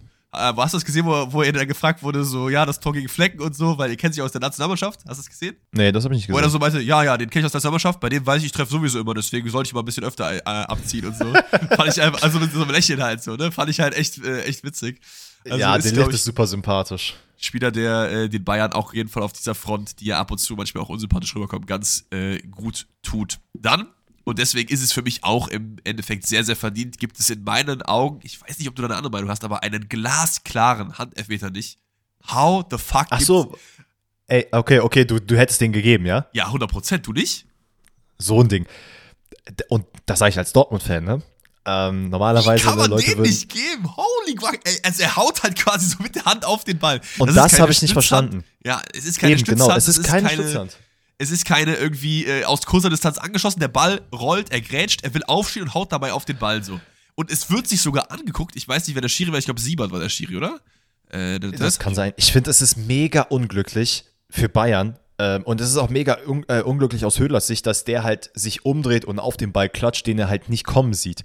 Ey, aber bei aller Liebe, was wir für, wir haben wirklich äh, Abstützarm und sonst was alles schon gepfiffen diese Saison. Ja. Das ist ein Elfmeter, der im Gesamtbild zu 100% gepfiffen werden muss. Also ich kann komplett verstehen, dass Bayern sich da aufregt. Wie gesagt, es gibt wahrscheinlich Cases, wo man sagen würde, ey, das ist kein Elfmeter. Ich muss in meinen Augen sagen, so unglücklich das ist, ähm, das ist für mich eher ein Hallenelfmeter als sehr, sehr viele andere Situationen, die wir schon gesehen haben. 100% Aber äh, im Endeffekt braucht man sich darüber aufregen, weil das Spiel ja dann trotzdem zugunsten von den Bayern ausgegangen ist. Es gibt noch eine Riesentat von Jan Sommer. Es ist, glaube ich, eine Flanke, die auf Soller durchrutscht, wo er wirklich mega reagiert. Das gezeigt hätte, ja. so, ey, äh, war auf jeden Fall eine gute Idee, da jemanden zu holen, wenn äh, Neuer immer noch verletzt ist. Da gibt es noch einen Pfostenlacher von Gnabry. Also Bayern hatte wirklich Chancen über Chancen, da auch noch ein, zwei mehr zu machen. Im Endeffekt geht das Ganze 1-0 aus. Und man könnte vielleicht denken auf dem Papier, dass es ein glücklicher Bayern-Sieg war. Finde ich aber nicht. Ich würde schon sagen, dass es ein verdientes äh, Ding im Endeffekt war. Dann gibt es noch eine äh, Situation oder eigentlich eher zwei Situationen, über die ich äh, mit dir reden möchte. Erstmal, Musiala gibt Trikot an Streich, fand ich eigentlich ganz nice, so äh, Sehr schön. auf dem Pokal, aber es geht um diese Kimmich-Jubel-Aktion in Richtung Freiburg-Fans. So, ich bin kein Kimmich-Fan. Dennis ist kein Kimmich-Fan. Aber hier finde ich, findet genau das Anklang, was ich eben gesagt habe, nämlich dieses, man legt alles unter die Lupe. Hätte diese Aktion jetzt, wäre die von einem Geekiewicz oder so kommen, hätte man auch gesagt, ach ja, der Gikiewicz so, der jubelt immer wieder ein bisschen provokant und so, ne? Ich find's auch nicht geil. Ich, ich hasse solche Aktionen sogar. Ich finde es richtig unnötig. Aber ich finde, man muss jetzt auch nicht so krank überbewerten, so, oder? Siehst du das irgendwie anders? Ich weiß nicht, er hat da irgendwie mit der Faust Richtung Kurve so, ist halt super unsympathisch. Dass Kimmich unsympathisch ist, wissen wir schon lange. Aber das war's für mich auch so. Ich habe irgendwie das Gefühl, da wird da wieder so richtig drauf eingehauen, so, und boah, wie kann man so dieses Narrativ immer rein? Weißt du, wie ich meine? Ja, also man, man muss vielleicht auch zu Kimmichs Verteidigung sagen, dass wohl, das habe ich selber nicht gehört, das habe ich jetzt nur aus einem Interview gezogen, dass vor dem Spiel scheinbar schon so Andeutungen gemacht wurden, wie, ey, übrigens, hier sind FC Bayern, gegen die haben wir im DFB-Pokal gewonnen und dass das natürlich so ein bisschen gezogen hat. Und Kimmich hat ja selber auch im Nachgang gesagt, das muss man vielleicht nicht machen, aber es war einfach emotionsgetrieben. Ey, ich und genau das, genau halt das, ne? Also, dass ich es zum Beispiel nicht feiere, verstehe ich voll. Aber die Leute wollen doch immer so diese Emotionalität halt haben, so. Das ist doch genau das, was Leute immer halt haben wollen, oder nicht? Es ist halt das Problem, dass es, glaube ich, von Kimmich war. Ähm, denn ich muss halt ehrlich sagen, wenn man sowas macht, und das nervt mich dann eher bei Kimmich, nicht die Tatsache, dass er es gemacht hat, sondern dass er dann an der Seite da fast anfängt zu weinen, weil ihn dann wieder einer rumschubst, da denke ich mir halt auch so, Bro, ganz ehrlich, wenn du deine Faust Richtung Fans zeigst und dann irgendein Gegenspieler kommt und sich darüber aufregt, da darfst du dich nicht wundern. Ey, aber dann steh doch auch dein Mann und bleib einfach standhaft zu dem, was du sagst und nicht so, dass dich dann, äh, nee, okay, dann gehe ich jetzt lieber. Aber das Problem ist bei Kimmich, ich glaube, der ist schon standhaft, aber der sieht nie so aus. Weißt du, wie ich meine? Ja, das kann gut sein. Ich glaube halt, glaub halt nicht, dass er jemand ist, der dann so, weil das passt zu seinem Charakter halt überhaupt gar nicht, dass er dann so sagt, ah, ich verdrück mich jetzt, ich gehe jetzt lieber. Das macht er eigentlich mhm. nicht. Ich glaube, der sieht einfach nur vom Gesicht halt immer so aus wie jemand, der gleich anfängt zu weinen, aber eigentlich denke ich so, ey, was, was soll das jetzt hier so, ne? Keine Ahnung. Also, ja, Leute, bewertet solche Aktionen nicht über. Ich find's auch nicht geil, aber damit ist es für mich auch gegessen. Also äh, ist im Prinzip Jucke, wer das macht, ob der Spieler jetzt sympathisch oder unsympathisch ist. Äh, it is, what it is. So. Und dann, ich, ich versuch's mal wieder, Danny. Ich habe es schon öfter gesagt, aber wir haben jetzt einen neuen Rekord. Und zwar das kürzeste Spiel, was jemals im, äh, in diesem Podcast behandelt wurde. Hertha Warum ist das ein Topspiel? Warum ist das ein Topspiel? Erklär's mir. Ich verstehe es nicht. Wenn das nicht die Leipzig-Brille ist, die da. Ich, keine Ahnung, es ist Ganz kein ehrlich, Topspiel. Sorry. Ich, ich, ich, möchte es dir nicht erklären, weil es zu viel Zeit Anspruch nehmen würde. Wir sagen einfach, ey, Hertha Leipzig steht drauf. Hertha Leipzig ist drin. Leipzig überlegen. Von Hertha kommt sehr, sehr wenig. Man versucht ein bisschen zu fighten. Christen sind ein, zwei Mal nicht gut ausgesehen. Sieg für Leipzig geht in Ordnung, aber hätte ein, zwei mehr Tore machen müssen. Im Endeffekt gibt es eine Schumuschler-Ecke genau auf den Torwart, wo Christensen nicht gut aussieht. Simakor ist da zuerst am Ball. Äh, in meinen Augen auch kein Foul. Es gibt ein Gewusel. Nein. Haidara schiebt den Ball ein und fertig. Ja, und das ist tatsächlich das Spiel in a nutshell. Es ist nicht mehr passiert. Von, von Hertha-Seite aus wirklich leider eine erschreckende Leistung wieder. Leipzig sah auch nicht gut aus, hatte hier und da eine Situation, dieser komische Henrichs möchte gerne Elfmeter. Nee, da müssen wir auch nicht viel drüber reden, das war kein Elfmeter. Ei, ei. Weiß ich äh, auch nicht. Ähm. Also, das war auch für mich wieder eher eine halbe Schwalbe. Da kann er Glück, äh, von Glück reden, dass es da kein. Also, eine Schwalbe war es nicht, aber eine halbe, äh, dass es da kein Gelb gibt. So. Ja, aber ey, ganz ehrlich, lass uns das Spiel gerne zumachen. Es ist nichts passiert. Es tut uns sehr leid für alle Leipzig- und Hertha-Fans, aber wir können euch nicht mehr zu diesem Spiel sagen. Also, dafür, dass das halt als Alleinstellungsmerkmal der Bundesliga um 18.30 Uhr lief, war das auf jeden Fall ein sehr, sehr schlechtes Bild. Ich muss auch sagen, beim nächsten Spiel mache ich direkt weiter. Ich übernehme jetzt hier ein bisschen das Heft, weil es hat mich richtig sauer gemacht, wie Gladbach hier gespielt hat. Man gewinnt mit 2-0. Aber es war wieder echt nicht gut. Daniel Farke, ja, heißt er überhaupt Daniel mit Vornamen? Ich weiß es bis heute nicht. Äh, Farke und heißt Gladbach ist, ist einfach. Nicht, warte mal, wie heißt der? Der heißt Daniel, oder? Bin ich jetzt komplett dumm? Sicher? Ja, ich, er heißt ich Daniel. das jetzt. Ja, besser ist er es. Heißt also, Daniel. Äh, Daniel Farke und Gladbach, es ist, glaube ich, einfach kein Fit. Der Fußball, den man spielt, ist einfach schlecht. Das muss man einfach mal so sagen. Ich, ich bin normalerweise nicht so für so die, diese klaren äh, äh Didi Hamann-Style-Worte bekannt, aber ich packe das jetzt hier mal aus. Also gar nicht geil gemacht. Im Endeffekt holt man hier ein 2-0, was aber auch daran liegt, dass Wolfsburg auch nicht gut spielt. Ähm, und dass man vorne ja. Gubo hat, der bei beiden Toren gut äh, performt. Da siehst du das irgendwie anders. Nee, also ich, das Ding ist, ich muss sagen, ich hätte hier, also Wolfsburg hätte hier als glasklarer Sieger vom Platz gehen müssen. Das muss ich, muss ich zumindest so sagen. Ich finde, man hat aus Wolfsburger Gesicht die ersten Minuten komplett dominiert. Also Mamouche war ein super Faktor, der zeigt auf jeden Fall, dass er im Sommer weg sein, äh, weg sein wird, weil äh, der spielt sich ins Rampenlicht. Super Aktion, kriegt das eine Tor aberkannt äh, und von Gladbach kommt halt gar nichts, wirklich seelenlos schlechthin. Es gibt diese eine Situation, wo Benze Baini den Ball eigentlich zu Omnin zurückspielen will und den aber irgendwie ins Ausköpft, weil er sich da fehl einschätzt, keine Ahnung. Und das zeigt einfach komplett das Gladbacher Spiel. Keiner hat da scheinbar Bock zu spielen. Man kommt dann zu diesem, äh, in der 34 Minute zum 1-0 wirklich out of nowhere, weil Castells meint, Alter, komm, ich will Gladbach auch mal eine Chance geben, spielt den Ball unmöglich in die Mitte, wirklich ein Katastrophenpass. Maxi Arnold springt dann, also kriegt den Ball nicht, weil er von Stindl gestört wird. Dann kommt, glaube ich, ich glaube, es ist Neuhaus, der dann über Tyram äh, den Ball rüber zu, äh, zu wem spielt er denn? Äh, Ingumu spielt, der den da wirklich super reinstellt, das muss man natürlich so sagen, der sich auch ein bisschen dafür belohnt. Das freut mich, das ist das Einzige, was mich aus Gladbacher Sicht freut. Ein Spieler, der eigentlich in den letzten, also er kam ja für 8 Millionen, der in den Trainingseinheiten wohl nicht so gut gespielt hat, weswegen er auch nicht äh, ja, so viel Spielzeit bekommen hat und jetzt aber in den letzten zwei Spielen tatsächlich mehr in den Vordergrund gerückt ist. Das finde ich schön. Aber dann ist es ja, trotzdem voll. einfach ein Scheißspiel von Gladbach. Absolut. Also Ngumu ist auch der Einzige, den ich äh, so ein bisschen hervorheben würde. Das 2-0 macht zwar nicht Ngumu, aber er ist wieder beteiligt. Es ist eine lange Flanke auf Player, der dann zurück per Kopf auf Tyram legt, der dann, also das, den hätte, glaube ich, sogar äh, meine Oma gemacht oder so. Ähm, aber im Endeffekt, äh, auf dem Papier macht hier äh, Gladbach ein gutes Easy 2-0, aber das Spiel war echt Augenkrebs. Und ich glaube, es ist am Ende der Saison echt Zeit, sich zu überlegen, ob man mit Farke in die Zukunft gehen will. Nicht, weil Farke kein guter Trainer ist, sondern weil es wirkt einfach so ein bisschen wie bei Labadia und Stuttgart einfach kein Fit irgendwie. Das Gladbacher Spiel ist lahm, man hat irgendwie keine Ideen. Die Ideen, die kommen, sind dann mal individuelle Klasse und die ist teilweise ja auch nicht vorhanden mehr, äh, weil die Leute nicht gut in Form sind. Also sehr, sehr besorgniserregend. Man dümpelt irgendwo im Mittelfeld äh, der Tabelle rum. Das ist einfach in meinen Augen überhaupt nicht Gladbach. Man ist halt Zehnter oder so, wird vielleicht noch von Werder oder äh, Köln noch überholt. Also, weiß ich jetzt nicht. Leute, ganz kurz, ihr könnt euch auch darauf einstellen, das werden wir, oder das haben wir uns zumindest vorgenommen, das würden wir gerne äh, in der Sommerpause machen, beziehungsweise wenn die Saison vorbei ist, mal so ein bisschen, wie wir einen, einen Verein fixen wollen würden. Und Gladbach wird auf jeden Fall einer der Vereine sein, mit dem wir uns noch ein bisschen intensiver beschäftigen wollen würden.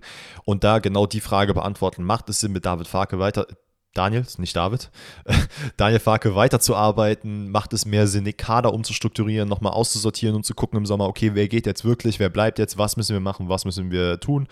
Das machen wir alles ein bisschen intensiver nach der Saison, weil ich glaube, im Laufe der Saison wird nicht mehr viel passieren, sondern wir kriegen genau das Bild, was wir jetzt gerade von Gladbach erhalten. Erster Transfer, du holst dir einfach Bo Svensson.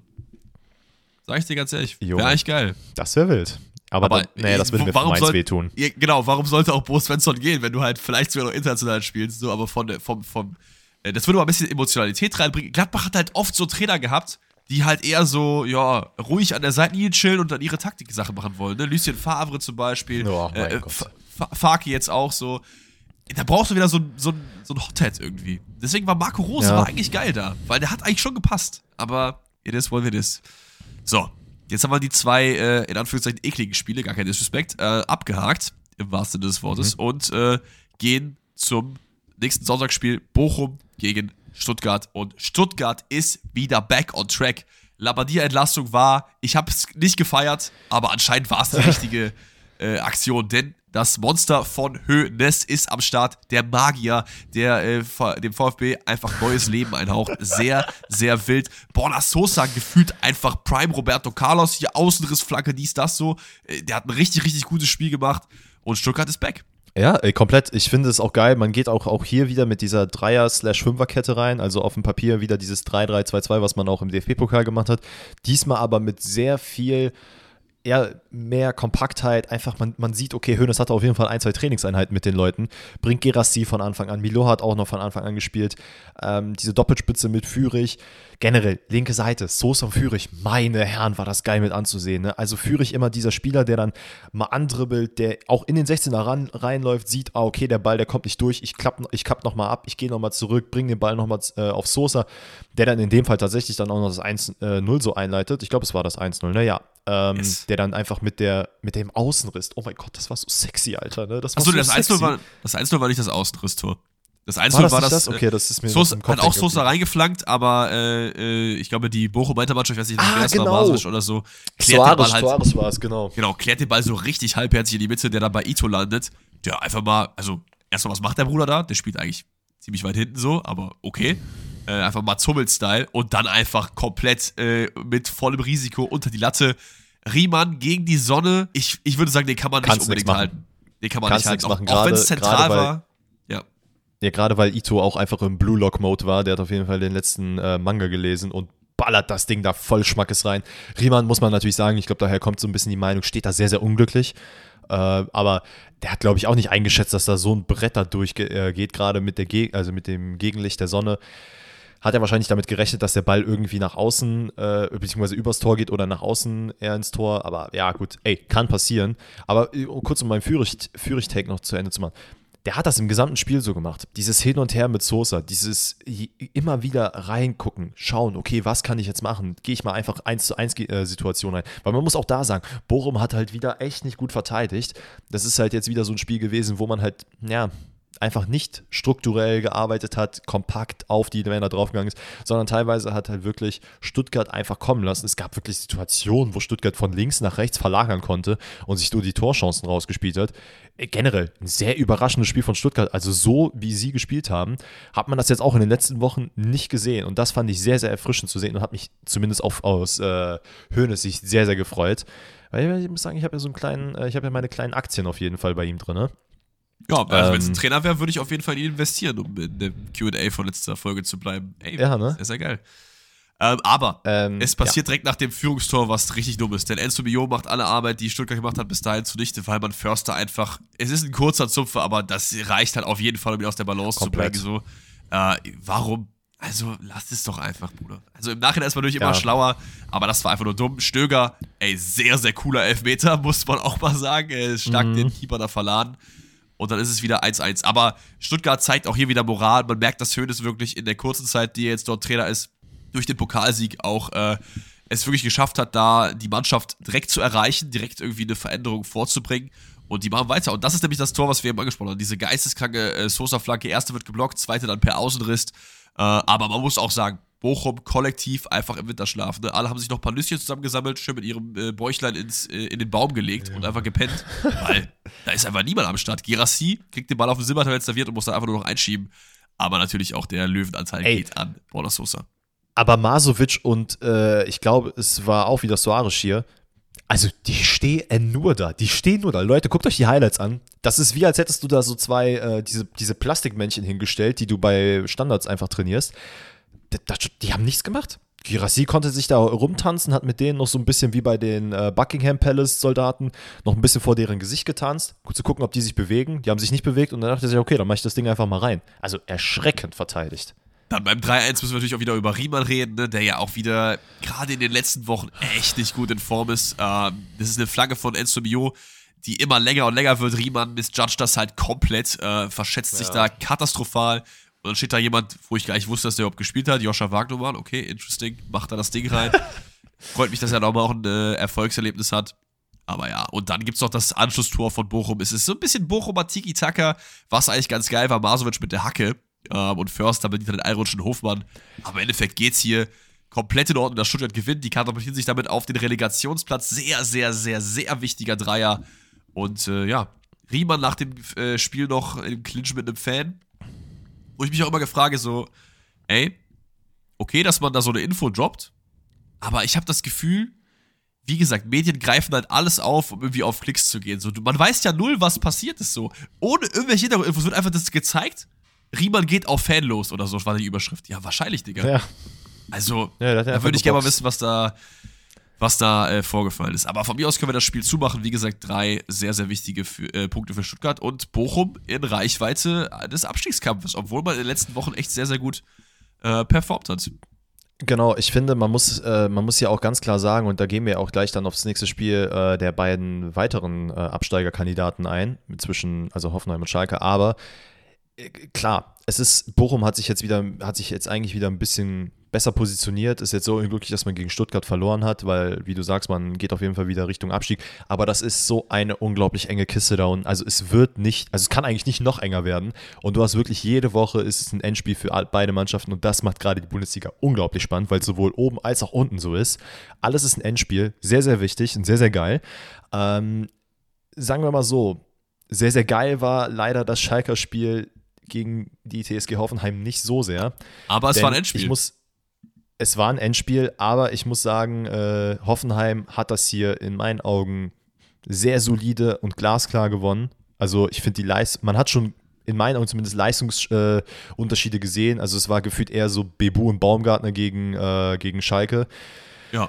Also, was Bebu da teilweise auf der Außenseite fabriziert hat und wie er Matriciani da schwindlig gespielt hat, das war schon erschreckend. Wirklich, das Spiel war eigentlich relativ easy für Hoffenheim, weil die einfach jeden langen Ball, also gefühlt war auch Baumann noch mit in der, äh, in der Dings, in der Auswahl drin, der den Ball einfach nach vorne schlägt. Entweder hat Baumgartner den bekommen oder Bebu, in der Regel eher Bebu, der macht den Ball fest, dribbelt ein bisschen, spielt rein und irgendeiner kriegt den schon. Und das, das ist halt echt crazy, weil Sch Schalke mit Jens ist der dicke Daumen hoch, Schalke ohne Jens ist der dicke Daumen runter. Man merkt halt, der Bruder mhm. fehlt in der Defensive. Aber selbst mit Jens in der Defensive ging halt offensiv auch einfach nichts. Du kannst ja nicht nur hinten die Null halten, wie Hüb Stevens sagen würde. Du musst halt auch vorne ja. den einen Treffer zumindest machen. Und gerade in so einem Spiel gegen Hoffenheim, die auch im Abstiegskampf mitstecken, jetzt wahrscheinlich nicht mehr, ähm, musst du einfach da sein. Du musst, du musst einfach das auf den Platz bringen. Und das ist einfach überhaupt nicht passiert. Natürlich gab es ein, ja. zwei Sachen, die ein bisschen unlucky waren. Äh, es gibt einen riesen Auswärtssupport, weil ich glaube 14.000 Fans mitgereist sind. Das ist natürlich äh, geisteskrank. Daran sieht man auch einfach, dass Schalke in die äh, Bundesliga gehört. Aber mit das ist ja fast die Hälfte kam, des Stadions, ne? Ja, mit Bebu kam äh, die Schalker Mannschaft wirklich gar nicht, gar nicht klar. Man muss aber auch sagen, äh, teilweise offensiv richtig guter Fußball von Hoffenheim. Schön direkte Kombination 1-0. Angelino, scharfe und flache Flanke, den dann Kral ins eigene Tor rutscht. Da kannst du nichts machen. Es gibt diese eine Chance von Yoshida, der nach einer Ovejan-Flanke ist, ist glaube ich, den Ball an den Kopf, äh, an den Kopf, ja, wahrscheinlich, äh, mit dem Kopf an den Pfosten köpft. Ähm, hätte man was machen können. Es gibt eine Riesentat von Fährmann, den man als einzigen Schalker hervorheben muss, finde ich. Der hat ein sehr, sehr, sehr gutes Spiel gemacht. Äh, ich glaube, es ist gegen Kramaric oder so, wo er ihm dann den Ball irgendwie so noch vom Fuß abluchst. Ja, gegen Kramaric. Das war wirklich sehr, sehr stark. Ähm, ja, aber im Endeffekt Hoffenheim hier einfach in Persona von Baumgartner und Bebu zu gut für Schalke. 2-0 fällt durch den angesprochenen Baumgartner, der viel zu leicht an Yoshida vorbeikommt. Ähm, der dann fällt, weil Yoshida einfach den, den, das Bein stehen lässt. Wo ich mir auch denke, so, es ja. ist an der Strafraumkante so, er geht in Richtung Grundlinie, es ist jetzt keine glasklare Chance, so, es war halt auch wieder maximal dumm.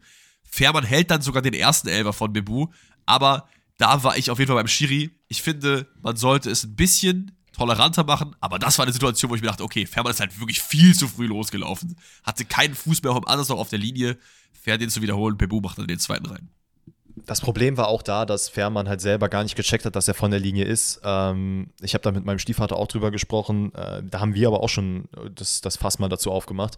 Es ist halt ein bisschen scheiße, dass der Schütze jedes Mal eine deutlich höhere Chance hat, den Ball zu verwandeln und tricksen kann und anläuft und äh, in der Luft stehen bleibt und so. Und der, äh, der Torwart bei so Kleinigkeiten, in Klammern Kleinigkeiten, halt nicht mal irgendwie einen gewissen Freiraum bekommt. Also, dass man sagt, okay, es gibt einen gewissen Grad, bis wohin der gehen kann. Der sollte jetzt nicht unbedingt am, äh, am Fünfer stehen, sondern dass man das so ein bisschen, ja, sagen wir mal, entlöster betrachtet. Ähm, ist halt sehr, sehr schade. Und ja, Bibu trifft dann einfach beim zweiten Mal an, äh, trifft er den Elfmeter. Hat den ersten aber auch nicht gut geschossen. Fährmann natürlich auch super gehalten. Ich muss auch sagen, Fährmann ist der Einzige, der mir wirklich sehr, sehr gut gefallen hat. Und ich finde es so schön zu sehen. Und das haben wir auch schon gesagt. Aber man muss es nochmal erwähnen.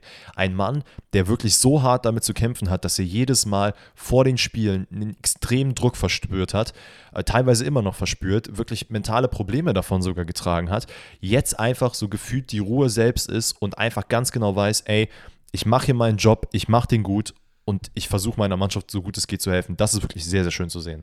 Leider reicht es äh, trotzdem nicht für was Zählbares für seine Schalke, aber es reicht für ihn auf jeden Fall fürs Team of the Matchday, denn da habe ich ihn ins Tor gepackt. Man hätte auch noch über ein, zwei andere Leute reden können, aber ich finde auch, wenn man 2-0 verliert, hat Fährmann eine super Leistung abgerufen und sich deswegen den Spot zwischen den Pfosten äh, reserviert.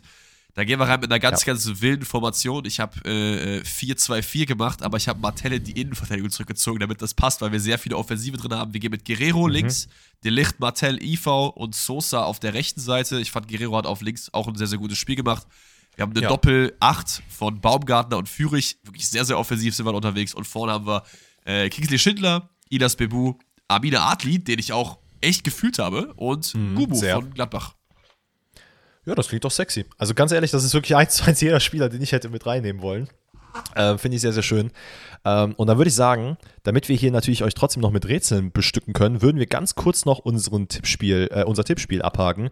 Ich habe dieses Wochenende tatsächlich zwei Tipps richtig gemacht. Das war einmal das Bochum-Stuttgart-Spiel, was ich genau getippt habe. Also komplett richtig, meinst du? Eintracht-Fan, ja. 3-1 und 3-2 getippt. Ähm, habe insgesamt Ah, 12 Punkte geholt. Das ist okay. Ich muss jetzt natürlich aber ganz kurz mal gucken, auf welchem Platz ich jetzt hochgerückt bin, weil ich nicht weiß, wo du gerade feststehst. Und ich weiß, du hast in deinen Streams auf jeden Fall damit rumposaunt, dass du vor mir bist.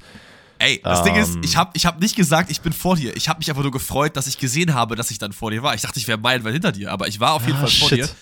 Ja, Ich du hast hab, drei äh, Punkte noch äh, vor mir. Ja, ich habe auch okay Punkte gemacht. Ich habe, glaube ich, warte, äh, sechs, neun Punkte habe ich gemacht. Das heißt, du bist auf jeden Fall ein bisschen rangerückt an mich. Ähm, aber wirklich gut war das bei mir auch nicht. Lass uns schnell die äh, Tipps für den nächsten Spieltag machen. Da haben wir auch, Freitag geht's direkt los mit dem Abstiegskracher Schalke gegen Hertha. Junge. 2-0 Schalke. Die 1-0 holen das Ding zu Hause. Bayern Hoffenheim sehe ich gar nicht für Hoffenheim. Sehe ich wirklich überhaupt nicht. Also, das wird so ein knackiges 4-0, sage ich dir ganz ehrlich. Ja, ich habe 4-1 eingetippt. Stuttgart, Das wird- Da Dortmund. sehe ich auch nichts, ey. Nee. Ja, nee, Da also so, so geil das wäre, wenn Stuttgart hier Punkte holt, aber so ungeil wäre es auch für die Spannung, deswegen gehe ich hier auch mit einem Dortmunder Sieg von, sagen wir mal, 3-1. Ist, glaube ich, okay. Alter, wir haben einfach eins zu eins die gleichen Tipps die ganze Zeit. Na gut, dann gehe ich jetzt rein mit Köln-Mainz. Und da würde ich sagen, wird schwierig. Karneval gegen Karneval. Ich glaube, das ist ein klassisches 2-2. Aber ich glaube, Mainz macht das. Ich glaube, Mainz macht das. Wir gehen mit einem 2-0. 2-0 ist, glaube ich, fair. Ich muss eigentlich ja dieselben Tipps nehmen wie du, dann kannst du halt keine Punkte auf mich gut machen, aber so bin ich ja nicht. Leipzig-Augsburg. Äh, da gehe ich mit einem 1-0 für Augsburg. Äh, ja, fände ich geil. Komm, da gehe ich mit. Auch wenn ich jetzt gerade merke, Augsburg ist nicht unbedingt äh, auswärts stark. Aber egal, ey, was soll's. Eintracht Frankfurt gegen Borussia Mönchengladbach im Topspiel am Samstagabend. Da gehe ich komplett auf Frankfurt und sag, die ballern die 3-0 weg. Ich, das ist nicht dein Ernst. Genau das habe ich auch gerade eingetippt. Sehr, sehr nice. Hey, was soll das? Dann haben wir Bremen Naja. gegen äh, Freiburg. Das ist auch schwer zu predikten, ehrlich gesagt. Äh, ich glaube aber, Freiburg wird das machen. Wir gehen mit einem 1 zu 0. Ich gehe mit einem 1-1. Easy. Union Bochum. Fight me. 1-1. Bochum macht das 1-0. Okay, okay. Und dann mal Wolfsburg-Leverkusen. Ja, nee, da denke ich auch, dass. Ne, weißt du was? Wolfsburg, äh, Leverkusen 3-2. Ja. Ich habe 3-1 eingetippt. Gehe ich noch auf 3. Ja, ich komme hier auf 3-1. Alright. Ey, dann würde ich sagen, heute ganz kurze Rätselkategorie, da wir halt jetzt hier über Discord aufnehmen und uns leider dazu nicht filmen können, dachten wir uns, machen wir dann eine abgespeckteren Version. Ich habe auf jeden Fall ein besonderes Rätsel für die nächste Woche, wenn wir aufnehmen, denn meine Mom hat mir ein Rätsel geschickt. Das werde ich aber nächste Woche mal präsentieren. Geil. Was heißt geschickt? Sie Dann- hat es mir gesagt. Da sehe ich mich. Da sehe ich Ähm. mich. Okay. Äh, wir haben, glaube ich, beide zwei vorbereitet. Ich habe zwei äh, Yes. Vereine nach äh, Spielern suchen. Was hast du? Ich habe äh, einen Verein suchen und dann habe ich einen, äh, ja, dafür haben wir jetzt noch keinen Namen. Ich nenne dir die Vereine auf den jeweiligen Positionen und du musst mir die Nationalmannschaft erraten. Aber nicht die Startelf, sondern einfach nur die Nation, die alle Spiele haben, oder was? Äh, es ist eine Startelf von einem, ähm, also Okay. von einem Spiel. Okay, okay. Also, ich würde sagen, ich fange einfach an, weil ich ja die zwei die gleichen Rätsel habe. Wir gehen rein mit dem Rätsel vom lieben Cedric. Der startet rein mit, äh, ich hoffe, du kennst die ersten beiden Spieler. Die kann man eigentlich schon kennen, äh, weil sie auch noch, weil nicht auch noch beide aktiv sind, aber auch schon der älteren Garde angehören. Wir haben erstmal Vedra und Choluca. Mhm. Dann haben wir Andres Guardado. Mhm. Boah, also, beide könnte ich jetzt gar keinen Verein zuordnen. Äh, Guardado ist, glaube ich, bei Betis. Das ist der spanische 8er, 6er. Und Choluca ja, ist. nee, die Namen, die Namen sagen mir was, aber ich, keine Ahnung, so, okay. über die Okay. aktuellen Vereine hinaus ist schwierig. Okay, next one. Kevin Campbell. Mhm. Ist halt. Ja, ich weiß nicht. Ja, Kevin Okay. Campbell habe ich halt aktuell nur. Wo habe ich den denn überall? Leipzig, Dortmund, auf. Leverkusen auf dem Schirm. Ja, ja. Danny da Costa. Hä, du müsstest bei Kevin Campbell doch auch noch einen anderen Verein haben. Der hast du mir letzte Woche gestellt. Der ist natürlich auch nicht, aber. Ist er eigentlich Warte mal? Danny, Danny da Costa. Mainz, Frankfurt. Fuck, Alter, ich krieg den dritten Verein nicht hin bei ihm. André Schürle. André Schürle. Wo war der überall unterwegs? Der war. Boah, wo war der denn mit Danny da Costa unterwegs? Die müssen, das muss Mainz sein, oder nicht? Nee, ist nicht meins. Arkadio Schmielig. Ah, warte, warte, warte, warte. Milik. Den habe ich letztens irgendwo aufgeschnappt, dass der irgendwo in der Bundesliga rumgekickt hat. Das ist richtig. Wer war das nochmal? Fuck. Der war, bei, der war bei mehreren Bundesliga-Vereinen tatsächlich, ne? Also, Ja, ja, ja, ja, ja. Ähm, warte mal, Schürle. Der war bei Wolfsburg, der war bei Dortmund, der war bei Mainz. Fuck, wo war er denn noch? Er war bei Chelsea, aber es ist ein Bundesliga-Verein. Danny da Costa. Ey, Meine Fresse, ich krieg's nicht hin, Alter. du hast den Verein halt auch schon eben erwähnt. Nur halt nicht als Guess. Echt? Mielig war bei Augsburg und noch bei einem anderen Bundesliga-Verein. Fuck, wieso krieg ich das denn jetzt nicht hin, ey? Wer- Also, das, ich, ich könnte mir jetzt nur einen ausdenken, aber das war's halt auch, ne? Vom lieben Cedric. Fuck, Alter. Warte mal, was hab ich denn? Es ist ja nicht Frankfurt, oder? Ist es Frankfurt? Nein, das ist auch nicht Frankfurt. Du hast halt, du hast halt eben bei einem der Spieler gesagt, ach, der war da, da, da und da. Und einer von den vier war es halt so, aber du hast. Hey, sag, sag's mir, ich, ich stehe auf dem Schlauch. Chicharito. Leverkusen. Ja.